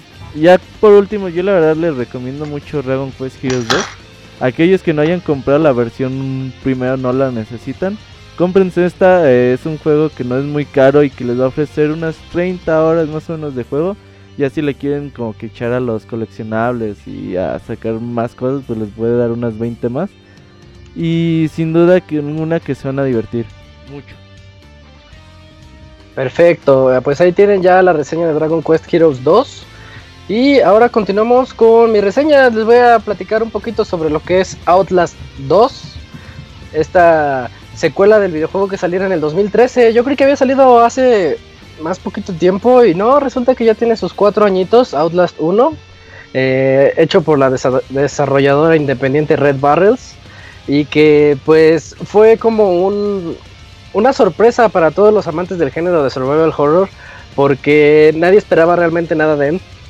Y nos dimos cuenta que adentrarnos a este a este asilo con solamente nuestra cámara con visión nocturna y sin y totalmente indefensos puede generar realmente una sensación así de eh, si no miedo tal vez indefensión que dices no puedo hacer absolutamente nada no no no me puedo defender no puedo pegarle solamente puedo huir y esconderme algo Te pone muy nervioso, ¿no? Mm, Así es. Y que Sí. realmente ellos no son pioneros de esto. Realmente la idea viene desde hace muchos años con los creadores de Amnesia. Eh, entonces, este, tomaron esa idea de que no puedas hacer nada, que te tengas que esconder, que te tengas que asomar tantito en las orillitas. Y pues básicamente eso era Outlast 1. Outlast 2 nos tiene estas mecánicas y un poquito más. Eh, la historia nos coloca en, el, en los pies de Blake Langerman, que va junto con su esposa, eh, que se llama Lynn, Lynn Langerman, y va- van en busca de un reportaje eh, a una sección eh, de las montañas de Arizona, en donde se han en- encontrado a una chica embarazada que fue asesinada, y todas las pistas dirigen a ese pueblito. Entonces, durante su viaje, que van ellos en helicóptero, se ve que ya, ya empiezan a grabar, tú eres el camarógrafo, ahí comienzas ya con las mecánicas de tu camarita y de enfocar, bueno, no enfo- enfocar no es una, una mecánica, sino de utilizar la, la visión nocturna y todas esas cosas. Y te das cuenta que durante a media grabación el helicóptero tiene una especie de avería. Ya, ya sabíamos que iba a pasar eso. Y eh, pues el clima se pone muy mal y choca. Cuando Blake logra despertarse, se da cuenta que su esposa no está en ningún lugar. Entonces, pues tienes que ir a buscarla, pues, es tu esposa. Y cuando vas avanzando unos cuantos pasos después del helicóptero ya totalmente destrozado, te das cuenta que las cosas están peor de lo que pensabas, porque te encuentras el cuerpo del piloto totalmente desollado y colgado. Entonces ya empieza como a sacarse de onda este Blake y dice, no, aquí las cosas están peor de lo que me imaginaba. Y de todas maneras, Alan Wake. ya tiene que entrar, ándale, algo así más o menos. Eh, tiene que entrar al pueblito este en, en Arizona para saber qué es lo que está ocurriendo. Mientras no podemos, en- mientras entramos, pues nada más tenemos nosotros nuestra camarita, eh, nuestra cámara que tiene visión nocturna y sus baterías que no duran absolutamente nada. Y nos, nos damos cuenta de que hay una, mm, pues sí, una religión mal, mal utilizada, mal orientada y que esto ha hecho que a los habitantes les genere un fanatismo extremo, pero tomándose muy literal ciertos pasajes de la Biblia y pues ya llegando al punto de lo, de lo malsano, ya muy mal orientado y esto se vuelve el antagonista de esta aventura que nos tiene en la búsqueda de Lynn, Lynn Langerman. Em, el juego, esto suena bastante cliché. La historia suena muy cliché y de hecho sí en ciertas partes lo es, de que llegas a un pueblo de religiosos locos. No sé en cuántos juegos y películas ya se ha tocado este tema, empezando pues principalmente con el que a mí me recordaba mucho Resident Evil 4. Eh, pero mm, yo siento que Outlast 2 lo lleva un paso más allá en términos del morbo. Y realmente lo que nos guía en este juego es más que nada el morbo de saber qué es lo que va a ocurrir. ¿Por qué les digo esto? Porque desde el primer instante, cuando nosotros damos el primer press start del juego, nos sale una notita que dice, este juego presenta violencia extrema, situaciones de... eh, situaciones sexuales explícitas, desmembramientos y no me acuerdo qué otras cosas. punto y aparte, disfrútalo. Entonces dices, ah, esto me, me está presumiendo. Desde el inicio, él se está jactando de ser un juego altamente violento y con temas un poquito más allá de lo convencional. Y pu- pues si a ustedes les, les gusta eso, pueden estar seguros que van a tener demasiado gore. El juego está demasiado violento y lleno de, de sangre y temáticas que no son muy usuales en el mundo de los videojuegos y que yo en cierto punto digo, está, está bien que lo hayan explorado, nada más que hay un aspecto en el que sí sientes que dices, bueno, aquí como que ya se les fue. Entonces la historia eh, comienza bien, va para arriba, empieza como que a llevarte a jugar con tu sano morbo para saber qué es lo que está ocurriendo, qué otras formas de que te maten los pueblerinos estos pueden ocurrir. Pero de repente llega una cúspide y de ahí es para abajo. Entonces la historia tiene ese, esos como altibajos demasiado notables. Ya para comenzar con el juego, nos deja muy claro siempre desde el inicio que nosotros estamos indefensos ante todo lo que puede ocurrir. Al igual que en el anterior, no- nosotros nada más tenemos nuestra camarita y se acabó. Eh, es un, como lo mencionaba, es un survival horror en primera persona y pues su terror se basa en eso, en que no podamos hacer absolutamente nada. Eh, estamos en un pueblo asediado por maniáticos religiosos y solamente ellos quieren matarnos o capturarnos y nosotros tenemos que hacernos maestros del sigilo para poder pasar adelante de ellos, pero ni siquiera tan maestros, porque el juego tiene muchas características del sigilo a la que ya estamos acostumbrados hoy en día, no nada más del género de survival horror, dígase Amnesia o el mismo Outlast 1 o Soma, que siempre tengo que mencionarlo. Eh, eh, pero, por ejemplo, tú te encuentras que hay unas zonas con malezas altas y te tienes que esconder en ellas. Te encuentras que hay closets para poderte esconder, camas donde te puedes ir abajo de las camas para esconderte, botes de basura también para meterte a ellos y que no te vean, y poderte asomar desde cada uno de ellos, así como con los sticks, con los, ¿cómo se llama? Con los triggers. eh, R2 y L2 te, te puedes asomar así tantito para decir, ahí viene, no viene, me estoy escondiendo bien.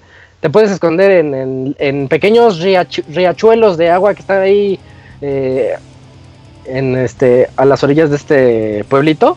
Y, y pues nada más asomarte para respirar otra vez o para seguir escondiéndote. Entonces tú, lo que tú notas inmediatamente dices, órale, este juego va a tener demasiado sigilo y me está dando las herramientas para poder trabajar con eso. Y, y es algo que no se explota. Entonces, en cuanto tú llegas a las escenas de persecuciones o de tener que pasar por, por secciones de muchos guardias o muchos loquitos religiosos ahí alrededor y que tú tienes que pasar desapercibido, dices, esto está demasiado mal utilizado. Tienes tantas herramientas que me estás dando y no las aprovechas. Otra herramienta que tiene y que a mí me gusta mucho desde Amnesia es de que en Amnesia las persecuciones, cuando te están ya persiguiendo los malos, tú estás corriendo y ves una puerta, pero tú no sabes si esa puerta se abre jalándola o empujándola. Eso se hace con la mecánica del mouse, dándole clic hacia arriba, clic hacia abajo. Eh, y eso genera ansiedad al momento de estar huyendo. Outlast, Outlast 2 lo tiene. Tiene esa mecánica de abrir las puertas hacia ti o hacia enfrente. Pero si nada más presionas un botón, las abres, independientemente si es hacia adelante o hacia atrás. Entonces ya no sirve de nada esa mecánica. Y es otra mecánica mal utilizada del juego, en la que tú dices, esta es otra oportunidad que se les fue. Va- vas a tener muchísimas persecuciones dentro del juego, con una variedad no tan grande de, mal, de enemigos, pero un poquito, un poquito variada tal vez. Eh, y tú dices, pues hubiera estado padre que le metieran más elementos de ansiedad, no solamente el correr y poder observar hacia atrás, que ya lo teníamos desde el 1, que puedes nada más ir corriendo y que te asomes así de ahí viene, no viene, o ya la libré o no. Otro punto negativo que tiene el juego es que es la inteligencia artificial tampoco está muy al, al nivel de otros juegos de sigilo y en un juego en el que estás totalmente orientado a que no te vean porque si te ven te van a matar. eh, tú esperas un poquito, eh, una- unas mecánicas más pulidas en este aspecto. Pero ¿qué pasa aquí? Resulta que los enemigos son totalmente... eh, son sordos también. Y tú puedes de repente pasar corriendo al lado de ellos y ellos no van a voltear a verte. O falla mucho en ese aspecto. Tú, tú dices, quiero pasar aquí, voy a irme agachado, porque siempre en los juegos de sigilo ya sabes que si corres, te escuchan, si te agachas, no te escuchan.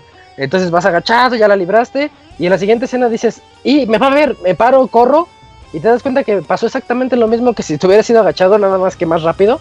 Entonces puedes ir haciendo sprint en todo el juego y nunca te van a escuchar. Esa segunda, y esta va unada con otra mecánica que tampoco me gustó, que es que cuando te ven los enemigos, pues tú te echas a correr, dices, no, no quiero que me atrapen, te echas a correr así a, la siguiente zona que, que encuentres, donde veas algún bote o alguna cama para esconderte, y ya llegas, te escondes, y dices, viene, ahí viene, ¿no? Me, me, tengo que quedar aquí escondido asomándome ligeramente porque ahí vienen, vienen por mí.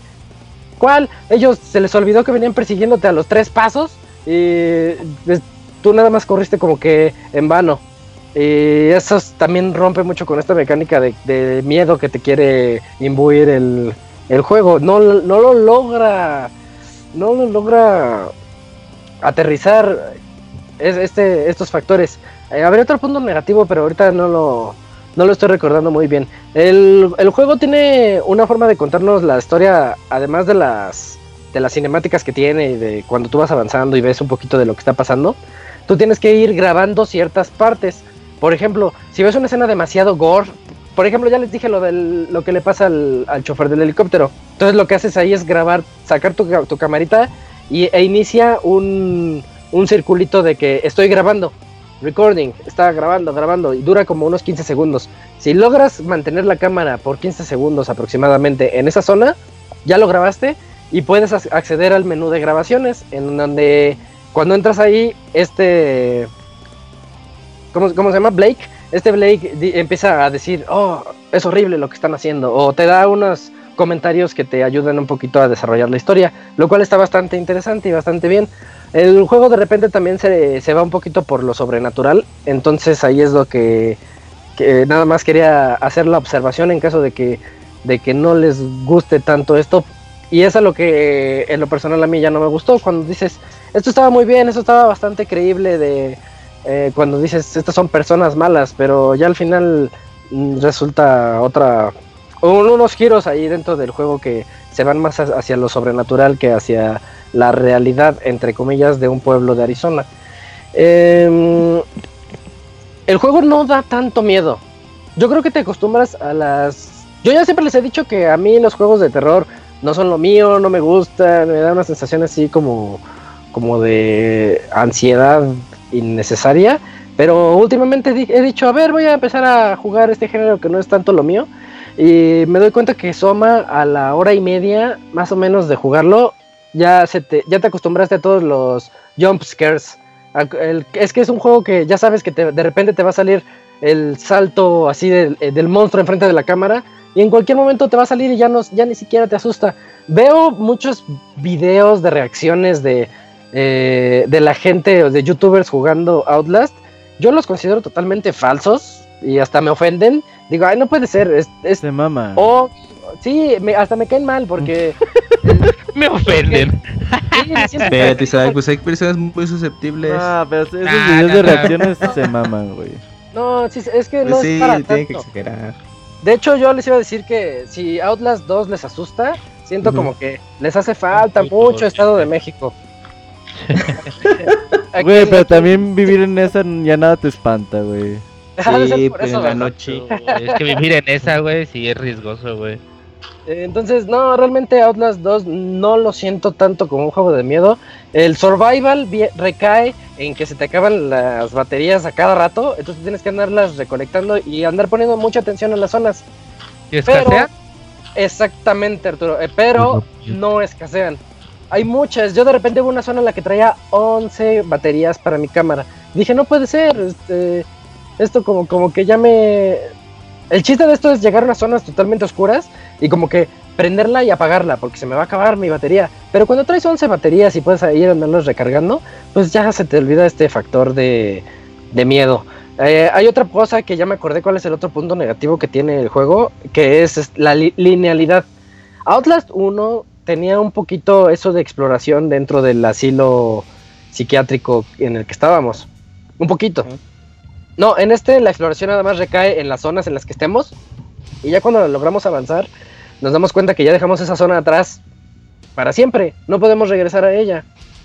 Eso le da una especie de sentimiento de, de esos simuladores walking simulators que les, les platico también últimamente, eh, en donde tú nada más tienes que seguir con la historia, seguir adelante. Y de repente hay unas zonas en las que tú dices, entiendo que esta zona la hicieron un semi-laberinto para que cuando esté en la persecución yo no sepa hacia dónde irme, pero aquí falla. Leí unas cuantas reseñas en donde la gente decía, ay, el juego me, me pierdo mucho en él. Pero no es cierto, en el juego no te pierdes en ninguna sección. El, el juego es tan lineal que tú puedes empezar a correr nada más porque sí y de repente te están persiguiendo y ya sabes hacia dónde ir, aunque estés entre malezas, aunque estés en una sección en donde hay muchas casas alrededor y digas, en primera instancia dices, no, pues ya no sé hacia dónde pueda dirigirme, pero no, la linealidad es demasiada en este título y también esa linealidad promueve que no te genere tanto miedo, porque yo creo que te genera más miedo el estar en un laberinto y decir, es que si me voy para acá me van a perseguir, si me voy para acá ya no hay zonas para esconderse y etcétera. Pero cuando ya sabes a dónde irte, ajá, algo así, más o menos así. Pero aquí ya sabes bien hacia dónde dirigirte, entonces no, no veo ese, ese problema. Dentro de la variedad de los enemigos, eh, puedo decir que hay el, pues el clásico que parece zombie que te va a estar, bueno, todos te van a perseguir, pero ha- hay un par de enemigos a los que me gusta llamar némesis. O sea, el juego tiene sus némesis en donde ya sabes que en cuanto lo veas tienes que echarte a correr porque ya valió todo. Y este Ya valió chorizo. Sí, ya lo, lo viste y dijiste, chin, ya, ya llegó. Así como cuando, cuando, ya, cuando salía Nemesis en aquellas épocas y decías, ya salió, ya ahí viene, hora de correr. Igual aquí, este, esas secciones están, están buenas, se ponen, se ponen padres. De hecho, se ponen bastante mirrorchescas porque tienes que hacer uso de todas tus habilidades muy lights, muy ligeras, de que tienes que saltar un pequeño obstáculo o vas corriendo y si te agachas mientras corres te barres, entonces puedes irte por debajo de obstáculos y eso lo hace interesante. Repito, me gusta, me hubiera gustado que hubiera sido un poquito menos lineal y buscar estas zonas fuera más complicado porque ya sabes precisamente hacia dónde irte y además se vuelve mucho de prueba y error porque ya sabes eh, de hecho, te- hasta te arruina. El mismo juego te arruina la experiencia cuando te sale el saving, salvando abajo a la derecha. Dices, ¿por qué me está salvando en esta zona donde no hay absolutamente nada? Ah, porque si doy dos pasos más, viene el, el jump scare. eh, sale el monstruo que te va a asustar nada más así porque sí. Y ya sabes que te vas a tener que echar a correr por la zona obvia.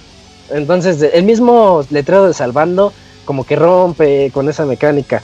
Y para acabar con los puntos negativos que tengo sobre Outlast, el protagonista a mí me cayó muy mal porque es demasiado cobarde. No puede ser que este, entiendo que no tengas no tengas este, esa habilidad de, de golpear o de dar patadas o siquiera de sacudirte cuando te están agarrando los enemigos. Es, es este totalmente ya este ya valiste a excepción de algunos débiles cuando te atrapan y que sale el quick time event y que puedes mandarlos a volar pero se acabó pero hay unas secciones de, de- donde no da miedo el juego absolutamente nada y nada más escuchas al protagonista jadeando de miedo de que ya se les va el aliento y ya no puede como si estuviera sobreactuado pues Así se siente Outlast. El protagonista está sobreactuando en secciones donde no debería. Entonces molesta. Además de que es cobarde cuando hay unas. Sin afán de, de, de spoilear nada. eh, hay unas escenas en las que tú dices. Pégales, no están haciendo absolutamente nada. O sea, defiende a tu esposa. De- de- y la esposa así de Blake, ayúdame, así como damisela indefensa. Y Blake así nada más tirado en el suelo de no, no le hagan daño. Y, Ay, por favor, hasta cae mal. Bueno, Isaac, Eh, pero sí te gustó, ¿verdad? Lo que quiero nada más decir es, es un juego regular. Ah, ok. Es un juego que no es malo. Se me hace un buen intento por Red, Bal- Red Barrel Games por seguir su, su saga ahora con Outlast 1, su DLC y ahora con Outlast 2. Es un buen intento. Me gustó el hecho de que em, le tiraran a temas poco convencionales. Quienes lo jueguen se van a dar cuenta de lo que estoy hablando. Tiene temas muy, muy fuertes que yo rara vez había visto en algún videojuego. De hecho, no recuerdo algún otro. Y eso que yo fui el que les habló de los violadores de la selva hace dos o tres semanas. Eh, este, yo no había visto temas así de fuertes en un videojuego. Eh, y no hablo nada más de la violencia. Eh, eso, eso dije, bueno, pues está interesante que estén abordando esos otros temas. Pero cuando ese es lo único con lo que te quieren jalar y cuando te das cuenta que nada más dices, estoy jugando esto por morbo, quiero saber en qué acaba, a dónde lleva esta historia y después da esos altibajos de los que te estaba hablando, pues sí se siente, se siente un poquito feo porque Outlast, Outlast 2 es un juego en el que ves oportunidades desperdiciadas en todos lados. Y no sé si los desarrolladores lo vieron, no sé, tampoco sé cómo se ponga, supongo, debe de ponerse más complicado en dificultades mayores, obviamente. Yo lo jugué en la dificultad normal, pero tiene dos dificultades mayores. No recuerdo los nombres, que creo que es difícil y pesadilla. Pero supongo que nada más va a variar en las cámaras, en las baterías de la cámara. Ah, tiene otra mecánica que se me hizo interesante y que es otra desperdiciada en muchas ocasiones, de que tu cámara tiene micrófono integrado. Entonces, mientras tú estés escondido, puedes prender ese micrófono y el micrófono es este bidireccional que te permite saber si viene el ruido por la izquierda o por la derecha. Y entonces tú puedes ver así las las bandas de frecuencia que se van llenando así como hacia la izquierda o hacia la derecha y tú dices, ah, aquí está el enemigo, entonces me puedo ir caminando hacia otra sección. Por, por ejemplo, cuando se te aparecen estos némesis de los que le estoy hablando, eh, tú nada más estás escondido y como escuchándolo. Y eso está muy padre. Y nada más lo ocupas en dos partes del juego, por eso se siente feo que no lo hayan explotado más. Es un juego que yo, yo creo, yo supongo que no va a decepcionar a los fanáticos del anterior pero va a hacer que todos se den cuenta de que la fórmula ya se gastó y eso que es la segunda la segunda parte. Hace falta más innovación, hace falta eh, si, si quieres seguir con esta serie de juegos en donde no te puedes no te puedes defender contra el enemigo, pues tienes que darle un poquito más de, de inteligencia artificial al enemigo y de herramientas al usuario. Si no te vas a defender, pues que aproveches todas esas zonas de, para poderte ocultar, porque te das cuenta de cada escondite que está desperdiciado y cada enemigo que de repente se despista, que dices, oye, aquí había mucho para, para poder lograr un mejor juego y se quedó a medias. Por eso se queda en el apartado de juego regular. De miedo está más o menos. Si te asustan los jump scares, pues sí es para ti. Pero yo les repito que a la hora y media o dos horas se, van a acostumbrar y ya van a saber exactamente dónde van a ocurrir. Yo siento que la historia es lo que va a guiar a muchos y pues este juego demuestra que a veces el morbo y la violencia no son suficientes para lograr generar un gran juego. Oye, Isaac, entonces tú, bueno, ¿recomendarías más que se juegue la primera entrega? ¿O te quedarías más con ese juego? Sí, verás, yo Outlast 1 tampoco, les voy a mentir, Outlast 1 lo, jugué la mitad. Jugué la mitad de Outlast 1 porque llegan reseñas y luego ya no lo quise tomar y etcétera. Eh, pero esa, esa primera mitad a mí me gustó bastante y se me hizo una buena opción de andar explorando la isla y todo eso. y, y pues no sé, Outlast 2 es de esos juegos que también va a bajar de precio rápido. Entonces, mm. aprovechenlo en una de esas porque. sí creo que está barato. Está por ahí. Ah, por ahí Pixedan estaba recomendando eh, la versión que traía el los Trinity. sí, el Trinity. es que sale en un paquete que sale el primero, su DLC y el 2. Es creo la única opción que se puede tener para comprar cualquiera de estos físicos, creo. y creo que estaba como en 780 pesos, algo así, sí, que no estaba tan, Ajá. Claro, por los tres. O sea, por los dos y el DDC. Pues sí, yo recomendaría entonces algo, algo así que, que exploraran todo. De hecho, se siente diferente al primero en eso de la linealidad del juego, pero sí exageraron un poquito con la linealidad. Hay unas zonas en las que sí dices... Y es que al final de cuentas sí me dejó con esa sensación de incompleción. Digo, así como, ay, no sé poquito, un poquito más de ganas y este juego iba a ser mucho mejor. bueno. bueno, pero es regular, tampoco estoy diciendo que sea malo, nada más es, regular. O sea, comparado con el primero, pues tú dirás, no, pues sabes que mejor juegate el primero porque es mejor. Así es, dio el bajón en comparación al primero. Sí, se quisieron hacer más ambicioso todo el concepto y pues se quedaron ahí con, con las ideas a la mitad o hicieron una cosa que igual y pues ya se les salió de las manos, ¿no? Ajá, como que me los imagino reunidos así en una oficina a los desarrolladores y Ajá. diciendo, eh, ahora sí, a- díganme todas las ideas más enfermas que se les ocurran. Ándale. Y, y ese tipo de cosas las metieron en el juego, pero no, no se reunieron para decir, ahora sí, díganme algunas mecánicas nuevas. No, Sí, no las mismas con cosas medio enfermas y que está bien en un inicio, pero a la larga cansa. Y no sé si hay alguna otra duda de, de Outlast, ya para pasar a lo siguiente. ¿No? No. Entonces, eh, por el tiempo yo creo que nos vamos directamente a recomendaciones de esta semana. Uh.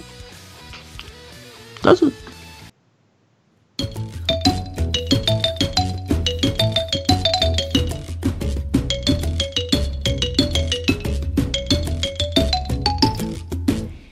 Escuchen el Pixe Podcast todos los lunes en punto de las 9 de la noche en pixelania.com. Sección de recomendaciones de la semana, en donde ustedes se pueden enterar de lo que nosotros les podemos Pues recomendar. Ah, eh, directamente nos vamos, Mo, y cuéntanos, ¿qué nos recomienda esta semana? Ah, pues mira, eh, un amigo me convenció durante mucho tiempo y ya por fin caí. Este, ¿Ya experimentaste? probé el demo de StarCraft 2. Eh, no demo, es Ah. como una versión que le llaman la Starter Edition. Que tú, si no estás seguro, puedes bajarte, que es como una versión eh, básica. eh, que lo que te permite es jugar las primeras cuatro misiones de la historia. Te permite jugar partidas multiplayer únicamente con una raza, con los Terran. Pero lo interesante es que te permite acceder a algo que le llama StarCraft Arcade, que es gente que modifica el juego o que agrega modificadores para poder crear pues juegos alternativos o escenarios diferentes y todo eso es totalmente gratis. Entonces se me hizo algo muy padre que nada más con esa versión como quien dice de prueba que puedes acceder a, muchos pues eh, mods que hayan hecho los fans que están muy divertidos, que hay algunos que están muy buenos. O bien, eh, si lo quieren, eh, debido a que anunciaron que van a sacar la versión HD del primero, eh, ahorita me estaba viendo, lo acabo de confirmar. Si ustedes se meten a su cliente de battle.net y se van a los juegos gráficos, el primer juego de StarCraft, el StarCraft 1 con su expansión, están gratis. O sea, completos, los juegos completos con su expansión completa. Entonces es una buena idea si tienen curiosidad por qué es eso de, los juegos de estrategia en tiempo real o quieren saber en qué consisten o, cómo está eso, o por qué el nombre tiene tanta fama. Eh, se me hace una excelente idea que ya sea prueben el primero que es totalmente gratis o prueben la, la versión de, de principiante del 2. Ah, ok. Está... De hecho, eso ya tiene vari- varios años, ¿no? No, la Starter Edition eh, la modificaron hace poco porque antes no te permitían entrarte al modo de arcade. Ah, ok. Y el primer StarCraft lo pusieron gratis hace un par de semanas. Ah, sí, lo del el primero. anuncio de que iban a sacar la versión HD. Y dijeron, y para celebrarlo, el primero y su expansión van a estar gratis para todas las personas. Perfecto, muy buen juego StarCraft, yo lo jugaba mucho en la preparatoria. Bueno, no tanto como quisiera. Eh, Kamui, ¿qué nos recomiendas esta semana? Pues yo quiero recomendarles que, aprovechando que hemos mencionado últimamente eh, la nueva entrega de Injustice, que bueno, ya pude echarle el ojo a las ediciones eh, en pasta dura, que es una colección de tres tomos que recopila esos arcos de- del cómic, que expande la historia de- del videojuego. Y pues la las ediciones están bastante agradables en calidad y edición. Y pues estos los pueden conseguir en librerías eh, como bueno como Sanborns o en sus puestos de periódicos y revistas. Entonces, si les interesa más conocer el concepto de Injustice en cómic, pues yo se lo recomiendo ampliamente. Y, y si aparte ya están jugando, bueno, jugaron el juego anterior y si quieren entrarle al siguiente, pues eh, tener estas, eh, el mundo, eh, esta historia expandida en cómic es, es- también vale mucho la pena. Entonces, como les comento, son tres tomos de colección y, y pues con eso van a estar más que al día de lo que ocurre con, con la historia del juego. Perfecto, eso es lo que platicábamos la semana pasada, ¿verdad? Sí, sí, sí, pero yo pensaba que era eh, una, bueno, un tomo que incluía todos los arcos y no, lo sacaron en, en tres ediciones y pues prácticamente las lanzaron pues, como en la misma fecha Entonces, pues bueno, ya pueden hacerse poco a poco de, de estas ediciones. Ya que originalmente las habían sacado como en tomos de edición de pasta blanda. Las Ujú. cuentas eran dos, dos tomos, equivalía al, al- al arco completo. En esta ocasión las reeditaron. Quizás ahí por la consecuencia de que venía el juego. Entonces ya en un solo tomo pueden conseguir cada arco dividido en tres partes. Ah, ya. Bien. Eh, Julio, ¿tú tienes recomendación de esta semana? Sí, sí, sí, de hecho es un libro, Cuéntalo. está chido. A ver, a ver. Eh, bueno, de hecho es un libro para todos los amantes de los videojuegos porque es, de hecho el autor hizo este libro primero como su tesis para poderse, para poder adquirir su título y ya luego este pues, se lo escribió con tanta pasión y con tantos pues insights en algunos equipos desarrolladores que ya luego decidió publicarlo y hace eh, el año pasado ya por fin lo terminó, bueno, sacó una reedición pero con contenido nuevo. Y el libro se llama Power Up, How Japanese Video Games Gave the World an Extra Life. Eh, tristemente nada más está en inglés, pero este lo pueden conseguir a- e- en Amazon y la verdad está muy muy padre. O sea, este autor se habla con, con mucha pasión acerca de los videojuegos. Es un libro para fans, escrito por un fan Pero que aparte este está sí tiene como que una estructura muy académica o sea sí se ve que como que lleva la, la estructura de una tesis y sí este habla habla muy bien de cómo eh, al inicio de, de los videojuegos pues los juegos japoneses se enfoca mucho a, a los desarrolladores japoneses habla mucho de Shigeru Miyamoto de Hideo Kojima eh, entre otros y cómo eh, al inicio los juegos eh, japoneses cambiaron como de un medio de entretenimiento a ya ser considerados por algunos como eh, una forma de arte y como ya también fue como lo, lo, lo fueron eh, adquiriendo, lo fueron tomando estas ideas pues desarrolladores occidentales. Está muy bueno, yo lo recomiendo. ¿eh? A ver, repite el nombre. How Japanese Games. Se llama Power Up, es Power Up, dos puntos, How Japanese Video Games Gave the World an Extra Life. Bien. Ah, sale. Eso ya está anotado para que todos aquellos que les guste de, la lectura eh, aprovechen. Y que me falta Arturo, cuéntanos tu recomendación. Eh, pues yo les voy a recomendar un videojuego. Un videojuego para los que tengan su Nintendo Switch y pues solo tengan Mario Kart y y ya y. Zelda. ¿Y Zelda? Les voy a recomendar Pues yo- Mario Kart, dice él. no, Uf, les voy a recomendar Puyo Puyo Tetris. La verdad, yo Uh. estaba como que medio Está bien no bueno. sabía, no sabía que este si La reta, la premisa de, de que era un juego de Tetris y otro y que de Puyo Puyo podían como que convencerte o convencerme para jugar, pero la verdad es un juegazo, sí, ya sea individual para echar de reta en el baño, en la oficina, en el banco, en caray. donde sea, ¿Dónde echan Eh, o, o para jugarlo con amigos, con amigos. Ayer estuve jugando como hasta como la una de la mañana, desde las 8. Eh, con tres amigos, éramos cuatro echando Puyo Puyo y Tetris.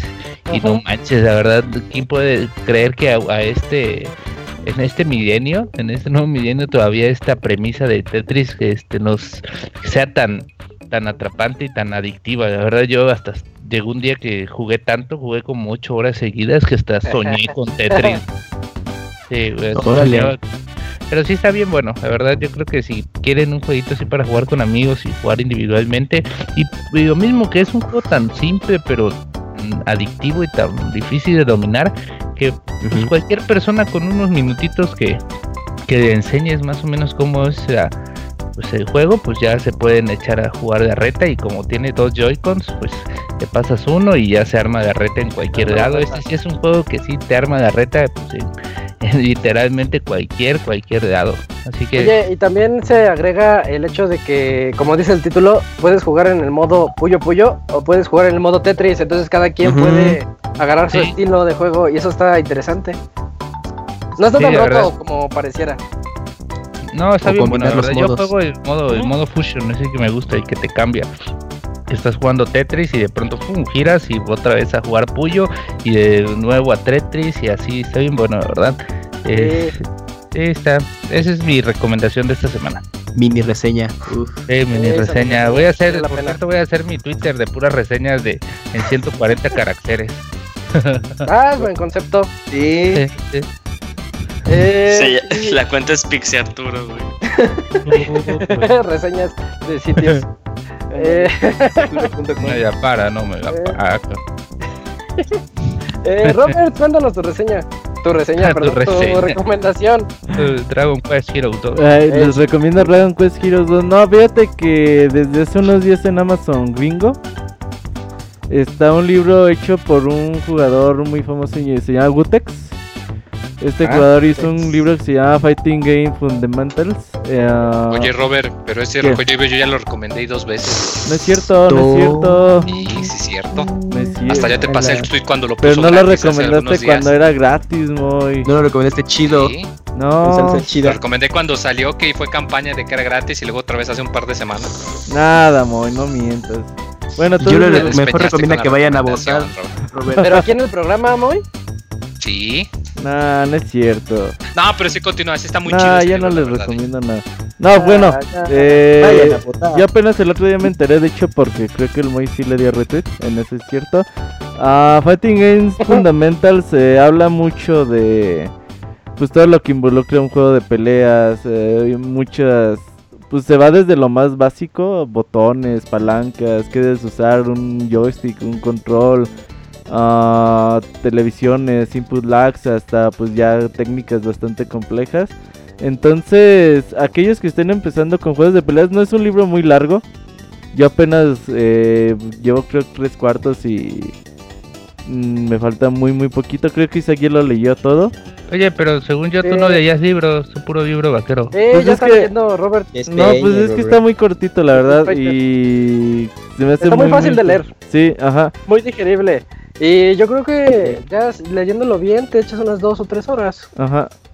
De hecho, el bueno, eso sí, el libro está completamente en inglés. Y pero para descargarlo nada más hagan su cuenta, bueno, con su cuenta de Amazon agreguen una cuenta a una dirección de Estados Unidos. Ahí es su libreta de direcciones y lo pueden descargar gratis. eh, por ejemplo, si lo descargan para su teléfono, tienen que descargar como una aplicación de Kindle de Amazon, de la propia Amazon. De hecho, Robert, eh, hay una manera, si tú entras al sitio de Cross Counter y te registras. Gratis. nada más por registrarte, ellos te dan como que un voucher, como que un código, para que puedas ver sus tutoriales gratis por tres meses y te regalan tanto ese libro como en formato PUB para que lo pueda leer cualquier lector. ¿Formato Y también qué? te ponen un librito que es como de ejercicios, como el libro compañero, para que practiques ejercicios en Street Fighter 5 precisamente. Órale. Órale, está, está padre esa observación. Sí, ya se está- complementó ahí la recomendación de Robert. Está bueno ahí el tip, así que a aquellos que quieren empezar, pues es, es buena forma. Bien. Eh, por último, yo les tengo la recomendación de una página de YouTube. Eh, todos, todos saben que. Eh, todos saben un canal, un canal de YouTube. Todos saben que yo soy fanático de Castlevania. Y una vez les recomendé, o me preguntaron que qué otros podcasts escuchaba. Y entre los que les dije que estaba Game Over. Uno de los. Un gran de los este, narradores de ese podcast se salió y se hizo youtuber. Entonces, métanse no, métanse ¿cómo, ¿cómo chingados que se llama? Funs, Vegeta. Soy Funs. El Funs. Entonces él se salió y su Funs. canal se llama Mark Roland con doble L, así se llama él de hecho. Eh, entonces entren a su canal, pero no, no vean todo porque hay mucho, hay mucho contenido que en lo personal no me gusta. Pero se echó una, un especial de Castlevania que hasta ahorita lleva cuatro capítulos, pero falta todavía el quinto.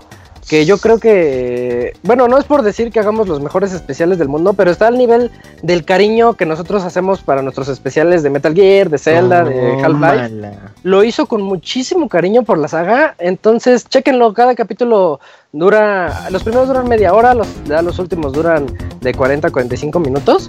Pero está bien padre.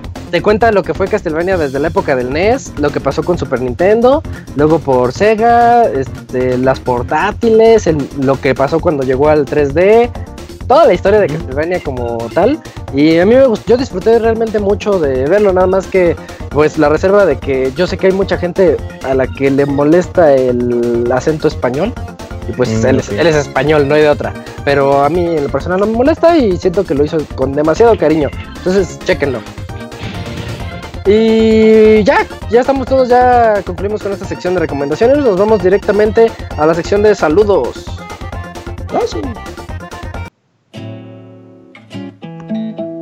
Manda tus saludos y comentarios a nuestro correo podcast@pixelania.com.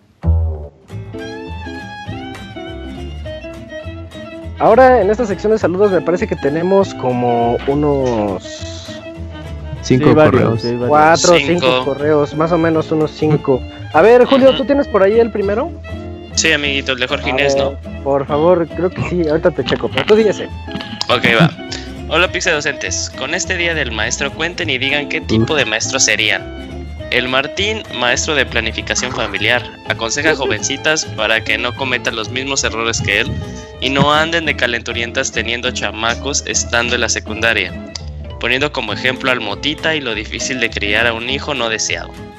El Robert, el maestro barco que todos queremos, siempre hace el paro con las tareas y se la lleva leve porque sabe que probablemente los alumnos no acaben eh, dedicándose a lo que les enseñen. Así que mejor les pone un documental mientras se pone a leer el mil chistes. El Moy como maestro de educación sexual, haciendo demostraciones personales a cada hombre que asista a su clase de cómo ponerse un condón y en casos extremos cómo hacerlo con la boca. Además de hacer exámenes orales, un maestro, además de hacer exámenes orales, un maestro muy comprometido. El abogado como maestro de civismo, para enseñarle a los indígenas locales comportamiento social y no llegar hasta los duelos de machetes cada vez que alguien le roba las gallinas a otros. Además de enseñarles que jugar un videojuego a menos de 60 frames, bueno, frames, es cosa de salvajes. Frames, ¡Pum! Y directo a la luna. El CAMS, De hecho, es de salvajes. No cams. El CAMS, maestro de dibujo, con el método anime, poniendo mucho énfasis en lo que los dibujos de chicas tengan. En que los dibujos de chicas tengan ojos grandes, faldas muy cortas y bragas muy ajustadas, preservando el fan service en nuevas generaciones. Isaac el Feliz como el clásico maestro Teto, como nunca superó sus complejos de la juventud, como el niñito raro y molestado de la escuela, ahora como profesor trata de superar su trama de chistes malos intentando estar en onda. ¿Es cierto, amigo? Nah, Porque siempre estoy en onda. eh, yo siempre estoy en onda. Como los jóvenes acá. Ajá. Así como están jóvenes. Julio como el maestro pervertido que hay en cada escuela. Se sabrosea a diestra y siniestra a las alumnas, incluso junto con los otros alumnos. Y cuando alguna de ellas no alcanza a pasar su materia, sale con la clásica. No te dé el promedio. jugada. ¿Cómo le hacemos? Saludos escolares desde Zapopan. Muchas gracias, Jorge Inés, por la columna. Sí, el siguiente correo es de Gerson. ¿Lo tienes por ahí, Caboy?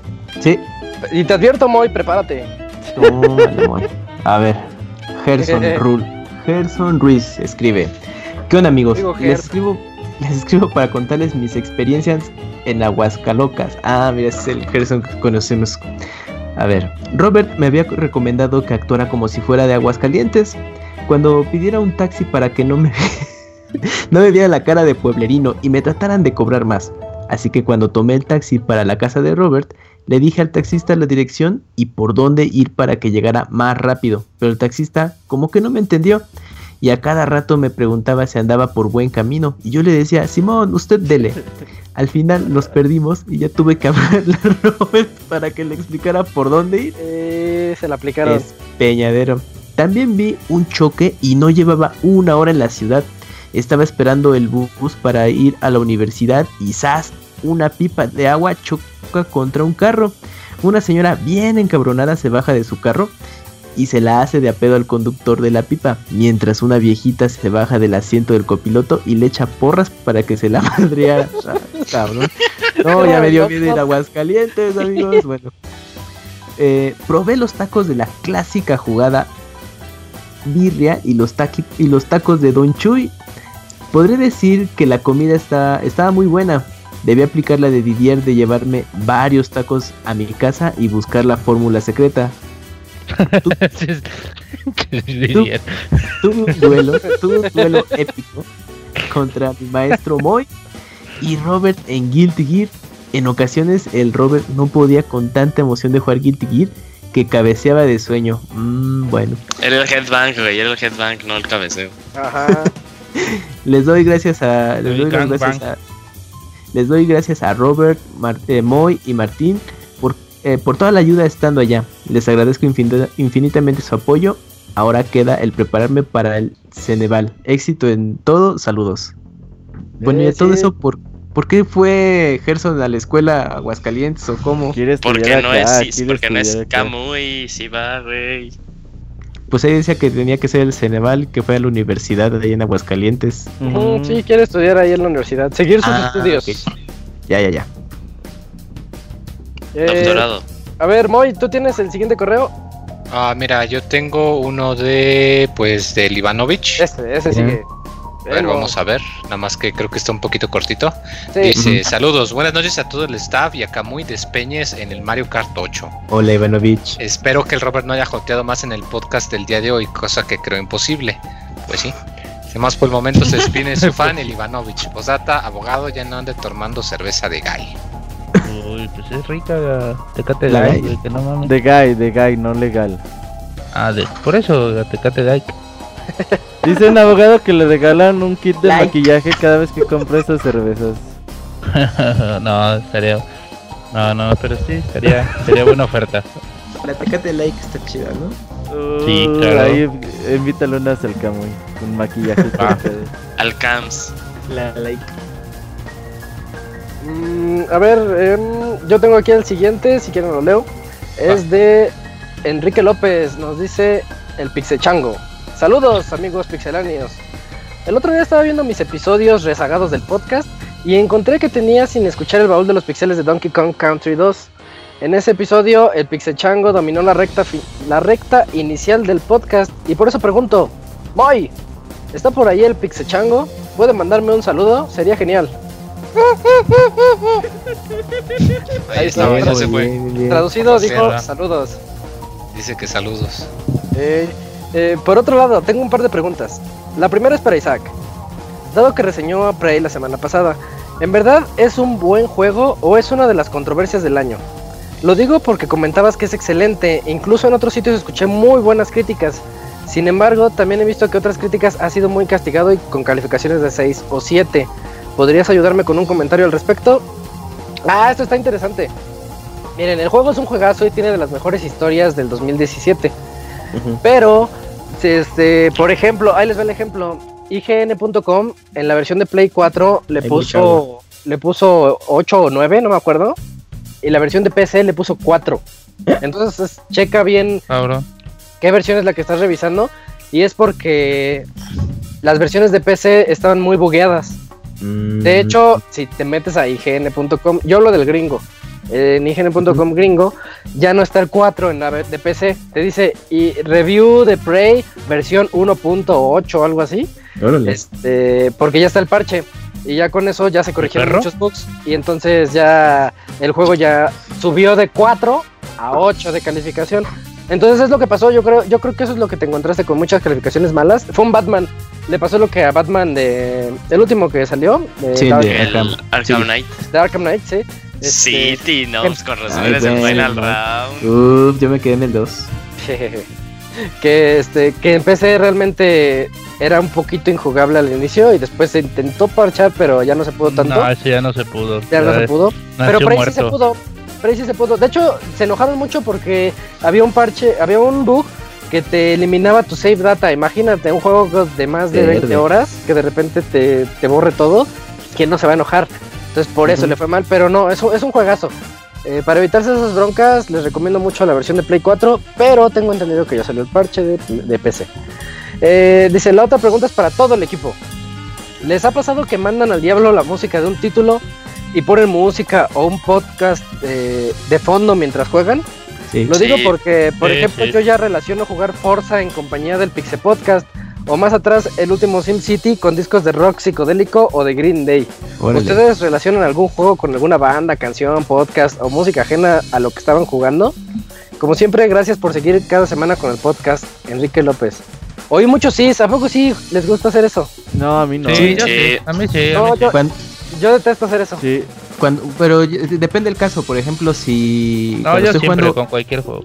cuando estoy jugando RPG y me toca hacer este subir de nivel o, so- o las misiones secundarias y no son como tan emocionantes, o bueno, Ah. ya, o la banda sonora en general ya como que repite el ciclo, pues sí aprovecho y escucho este podcast pues para ponerme al, al día.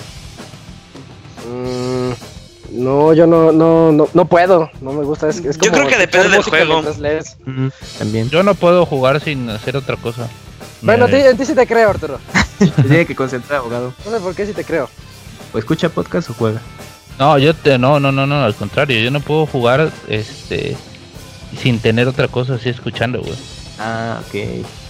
Sí, sí, sí. Pues sí, pero depende de tener los un casos, ¿no? podcast, una, un programa o algo, aunque sea eso esté de fondo, pero sí Ujú. me ayuda como a, a- a la inmersión. Solo que sea un juego así muy... Como cual, por ejemplo, para aunque me van a odiar, yo el Zelda me lo pasé y, estaba viendo una serie de Netflix. No, ¿cómo le hacía? mames. Qué A bueno ¿qué que no el te invitamos no al podcast, güey. Neta. ¿Qué serie veía mientras jugaba Zelda? No sé, la verdad ni recuerdo, pero era solo como de fondo. Ah, ok. Bueno, pues ahí tiene la respuesta de todos. A Robert Entourage, a mí no nos creo. gusta eso. Eh, si el siguiente lo tienes, Julio. Jesús Jesús, Alfonso. Sí, ese, creo que es el último. Este, no, o sea, llegó otro eh, de Yoshi Ah. Pirim. Ah, sale. Eh, hola Pixelania, solo les escribo para decir que yo voto para que el abogado se quede. Ese abogado Gracias, es la amigo. onda, hace reír y según el, Qué abo- bueno que no el y, y según Ajá. en el Abocast es alegre y guapachoso. Aunque Claro. de eso no tiene nada, es amargado y desanimado. A ver, abogado, ¿qué onda? Ah, No, se no sé, sí. Se rifó, güey. Debo de confesar que creo que ya leí todas las reseñas en el sitio. Ah, hago ahora y media de camino a la escuela. Y debo decir que Moy, Isaac, Robert, Hugo, otro nivel, Monchis son mis reseñadores favoritos. Aunque me gusta mucho la, re- la redacción de los demás integrantes. Sigan así Pixelania. Los amo Pixelania. Ah, muchas gracias. A Poncho M3. Mm, ¿Camuy tienes el que sigue? Sí, ¿De Osvaldo? sí, es de Osvaldo Cervantes y escribió Yoshi Pirim y dice... No, ¿Qué onda? bien. Ah, bueno, en, el, en el título del correo dice... "Yoshi Pirim". ¿Qué, eh, ¿Qué onda, banda? Saludos. Seguí la recomendación de Moy y escuché el soundtrack de Persona 5. Eh, uf, está bien perro. Nunca he jugado un Persona, pero viendo su estilo de arte me convenció y voy por él. Solo que soy de los que juegan desde el 1 para ver la evolución de la serie y entenderle mejor. No, pues ahí sí, Fíjate que mucha no, no le paciencia. hagas porque los primeros, los primeros dos eh, Son son, muy- juegos muy anticuados Sí, y están no, no envejecieron bien. De hecho, tienen hay fallas de diseño importantes, tienen grindeos muy pesados. Inclusive el 3 yo siento que empieza muy lento. Está muy restringido. Si tuvieses que empezar con uno, yo honestamente preferiría mucho El que cinco. empezases con el 5 porque no es necesario que te lo cheques. Si quieres empezar desde antes te recomiendo mejor que el 4. Es mucho más amigable que el 3. ujú, Más De hecho, es más accesible porque puedes comprarlo tanto en consola de PCN, o sea, PC Classics Ujú. para tu Play 3, o la versión Golden para Vita, que cada rato la ponen como en 8 dólares o 9 Ujú. dólares. Sí. Entonces, hecho, los- sí, en, en ese juego sí, no, no le empieces por el principio porque le vas a sufrir. Y, y en caso que aún así quiera echarles un ojo, pues creo que eh, todos los personas que salieron en PSP sí están disponibles en versión digital, ¿no? Para para precisamente para PSP. A todos excepto uno, que nada más ¿Cuál? está en consola virtual de Play 3 por algún extraño motivo. Pero sí. Oh. Bueno, porque salieron las, las adaptaciones de Persona de los de toda la serie de Persona en PSP, entonces bueno, si ahí si los quieres checar en portátil, adelante, pero pues como dice Moy, pues mejor jugar ya el más reciente.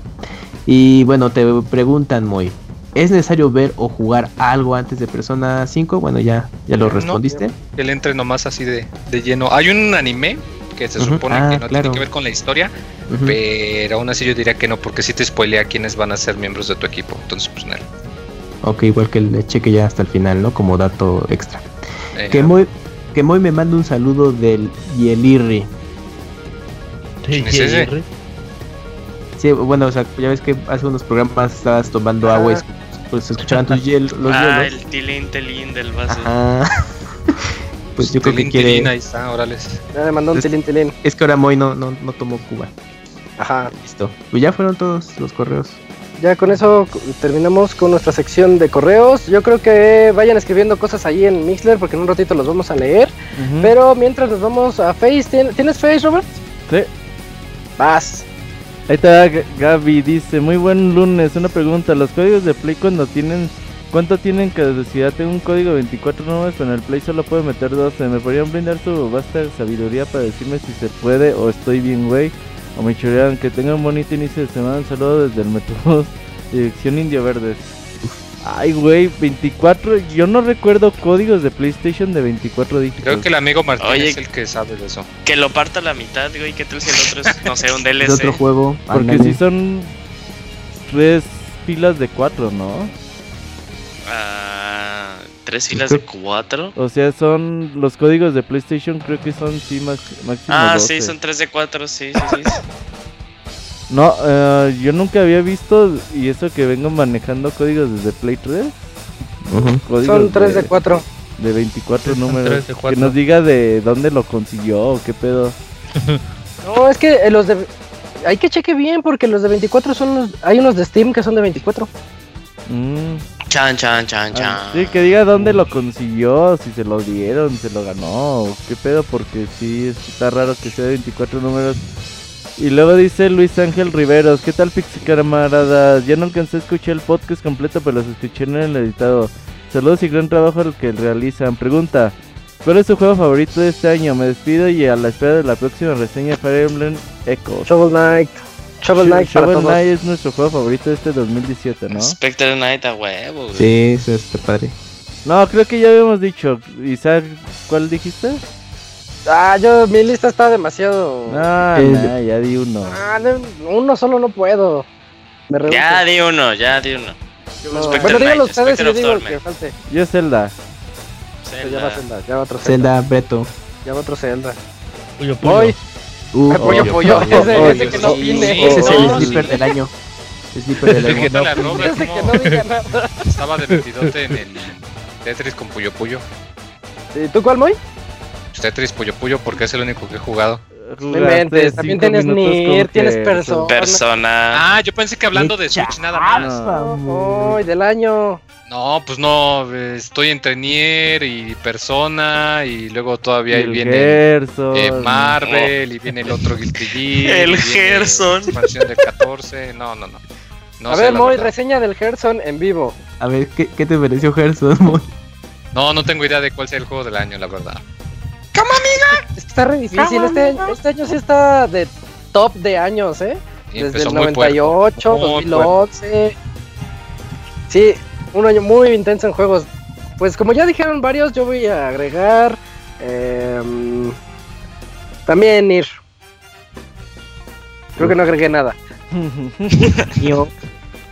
sí, no. Nio. Eh, bueno, yo agrego Nio. Oye, sí, güey, Nio, no mames. Ya se, ya se nos está olvidando ya.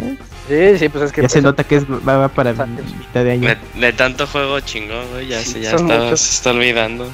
La Dicen en el chat, la abogada tiene cerebro por módulos. ¿Sí, abogado? ¿Su, abo- ¿Su cerebro está por módulos o por qué? Ey, así, sí, sí, sí, trabaja dos o tres cosas a la vez. Y Creo que eso no ninguna, se y, ninguna, y ninguna hace bien. eh, todo a medias. Nadie escribió en el chat, puro, el bélico puro corazón spam, eh. Ese Pero Camuy los incita al spam. Para llegar a los mil corazones. El CAMS, el CAMS, güey, el CAMS. Camps. Persona Q en 3DS. Uy, ¿qué tal? ¿Lo jugaste, Moy? Está chafa, Pues no le entren. No, no entrené entonces. Y, No. eh, ya estamos entonces oficialmente en el minuto Mixler. Sí, ¿verdad? Pues sí, pero Pues- no, nadie dice Sí, nada. pero no dice nada. No preguntan, no opinan. Manda No, ultimátum, se va, Robert. se va, sí, Robert, ya se va a cancelar el minuto Mixler. Sí, ya vas a cancelar el podcast y todo. En el que aplazo del Moy, Moy vas. Pues sí, así fue. Este fue el episodio del podcast del 309, creo. Ese Moy. ¿Y saben cuál está? ¿En qué episodio Eh, es el de hoy? Bueno, como no quisieron opinar, ¿Qué A ver, ya episodio pregunta. estamos? La pantalla de mi Wii U Gamepad, Gamepad no se ve. Hasta donde, hasta donde saben, se necesita para poder pasar Breath of the Wild en Wii U. O sea, si es muy necesario, pues No. no. No. Pero hay un par de puzzles que sí dependen del sensor de movimiento del un, Gamepad. con un ah, Pro Controller. ¿no? Que también tiene sensor de movimiento. Pero ¿no? dice que no se dice que no se ve, no que no ve. sus controles de movimiento, ¿no? Ah, Igual sí, sí sirve. No, pues sí lo hace. Creo Eh, que por ahí ya hay una opción para desactivar los controles de movimiento, ¿no? Ujú, sí, te vas a opciones. sé. Oh, mira, Ah, no me lo ok. sabía. Ah, problema. pero ya no está tan. Sí tan puede padre. pasar la... Sí, sí, ayuda mucho. pasar, sí. De hecho, a mí me pasó que andaba jugando Zel- tanto Zelda que cuando me mudé a, a Nioh, otra vez regresé a Nioh a hacer unas secundarias. Yo quería sacar el arco y mover el control. Y ahí me tienen con el arco y moviendo el control del Play 4. Y digo, ¿por qué no funciona? Y pues, no. es que es bien cómodo hacer eso. Sí. La neta es muy cómodo. Sí, co- como lo hacía Uncharted en PC Vita. Mm. No PC Vita. Uncharted lo introdujo. Ni la mamá de No, un charter, ¿se acuerdan? de- ¿No, no, lo puso- ¿No lo hizo primero el, el Ocarina of Time en 3D? Eh, sí, tiene esa Creo que sí también, sí. por- Cuando sacas la resortera puedo. Sí, o sea, es, es- sí es un hecho, pero ¿cuál Ah, sí, salió cierto, primero? sí, ¿El. Uncharted No de Vita o...? Ya, ya salió, es buena. fue el Ocarina, según yo. Se me hace que sí, Julio. Este, bueno, ya como el Minuto Mixler está en decadencia, eh, Robert, ¿algún anuncio parroquial? El jueves tenemos torneo, ¿verdad? Sí, juegos tenemos torneo, así que los que quieran inscribirse, díganos ahí por eh, Twitter, ahí les decimos cómo. Suscripción gratuita, dicen en el chat. Omar dice, oigan, si está chido el CD de música de Zelda 30 aniversario. Sí. Estoy pensando en comprarlo en Amazon. Mm, ¿Ya salió de nuevo? ¿O ¿El, el Sí, de 30 sí. aniversario fue el que... ¿Es el en vivo o el, es que salió tiene dos, una de un presentación muy concierto y la chingona? de, con música del juego tal cual. La música de juego está de padre. que- Tiene una presentación, una presentación muy, muy, muy padre, muy bonita. El Pro Controller de Wii U no tiene sensor de movimiento, es cierto. Eh, Uncharted Golden Abyss salió el 17 de diciembre del 2011 y Ocarina of Time 3D en junio. 2012. Junio de 2011. No, le ganó, sí tienes razón. Sí, chi, Sí, chi, pero eso control, Güey, ese ¿quién modo de verga se control muy acuerda de Uncharted Peace Vita, güey? Pues. Isaac, Está bien bueno Uncharted de Vita, nada más que la Dice No. Isaac, ese Sleeper Hit. Ándale, reseña en Final Run pronto. Pero también preguntan, ¿el torneo de Mario Kart y Lux para cuándo? Obra de Robert. No, no sé, eh, es que no puedo hacer torneos cada rato, amigos. Despeñe. De, torneo de Mario Kart Deluxe, uy, gran torneo. Ya pronto. Es Y que está cabrón poner la capturadora y es mucho show, mucho show, mucho show. Pero a ver si en estos días, yo les aviso. Y nada más para complementar. Entonces suena como de la contestación que te hizo Roku, Un día de estos. Eh, Sí, sí. No, no, no, yo les aviso, sí, sí, ya saben que sí lo armamos. Va, en sábado, sábado.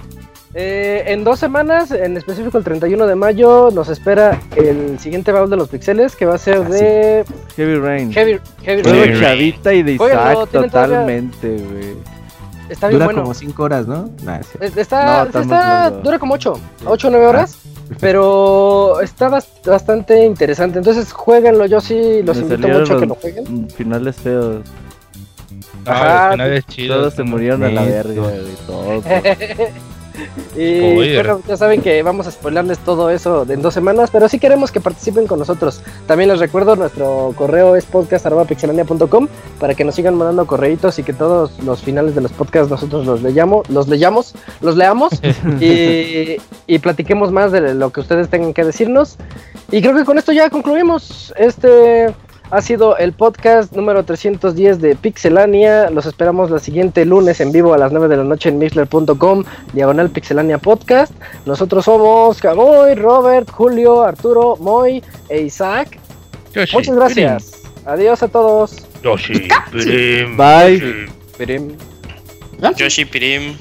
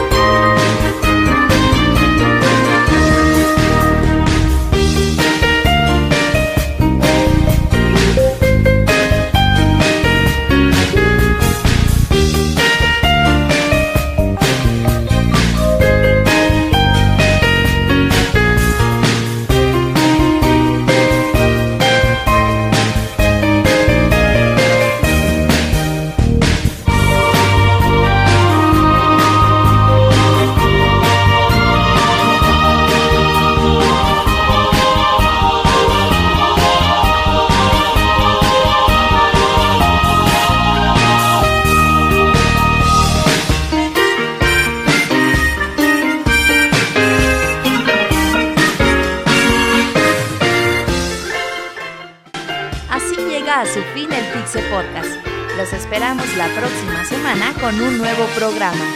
Búsquenos en iTunes como Pixelania y descarguen este podcast.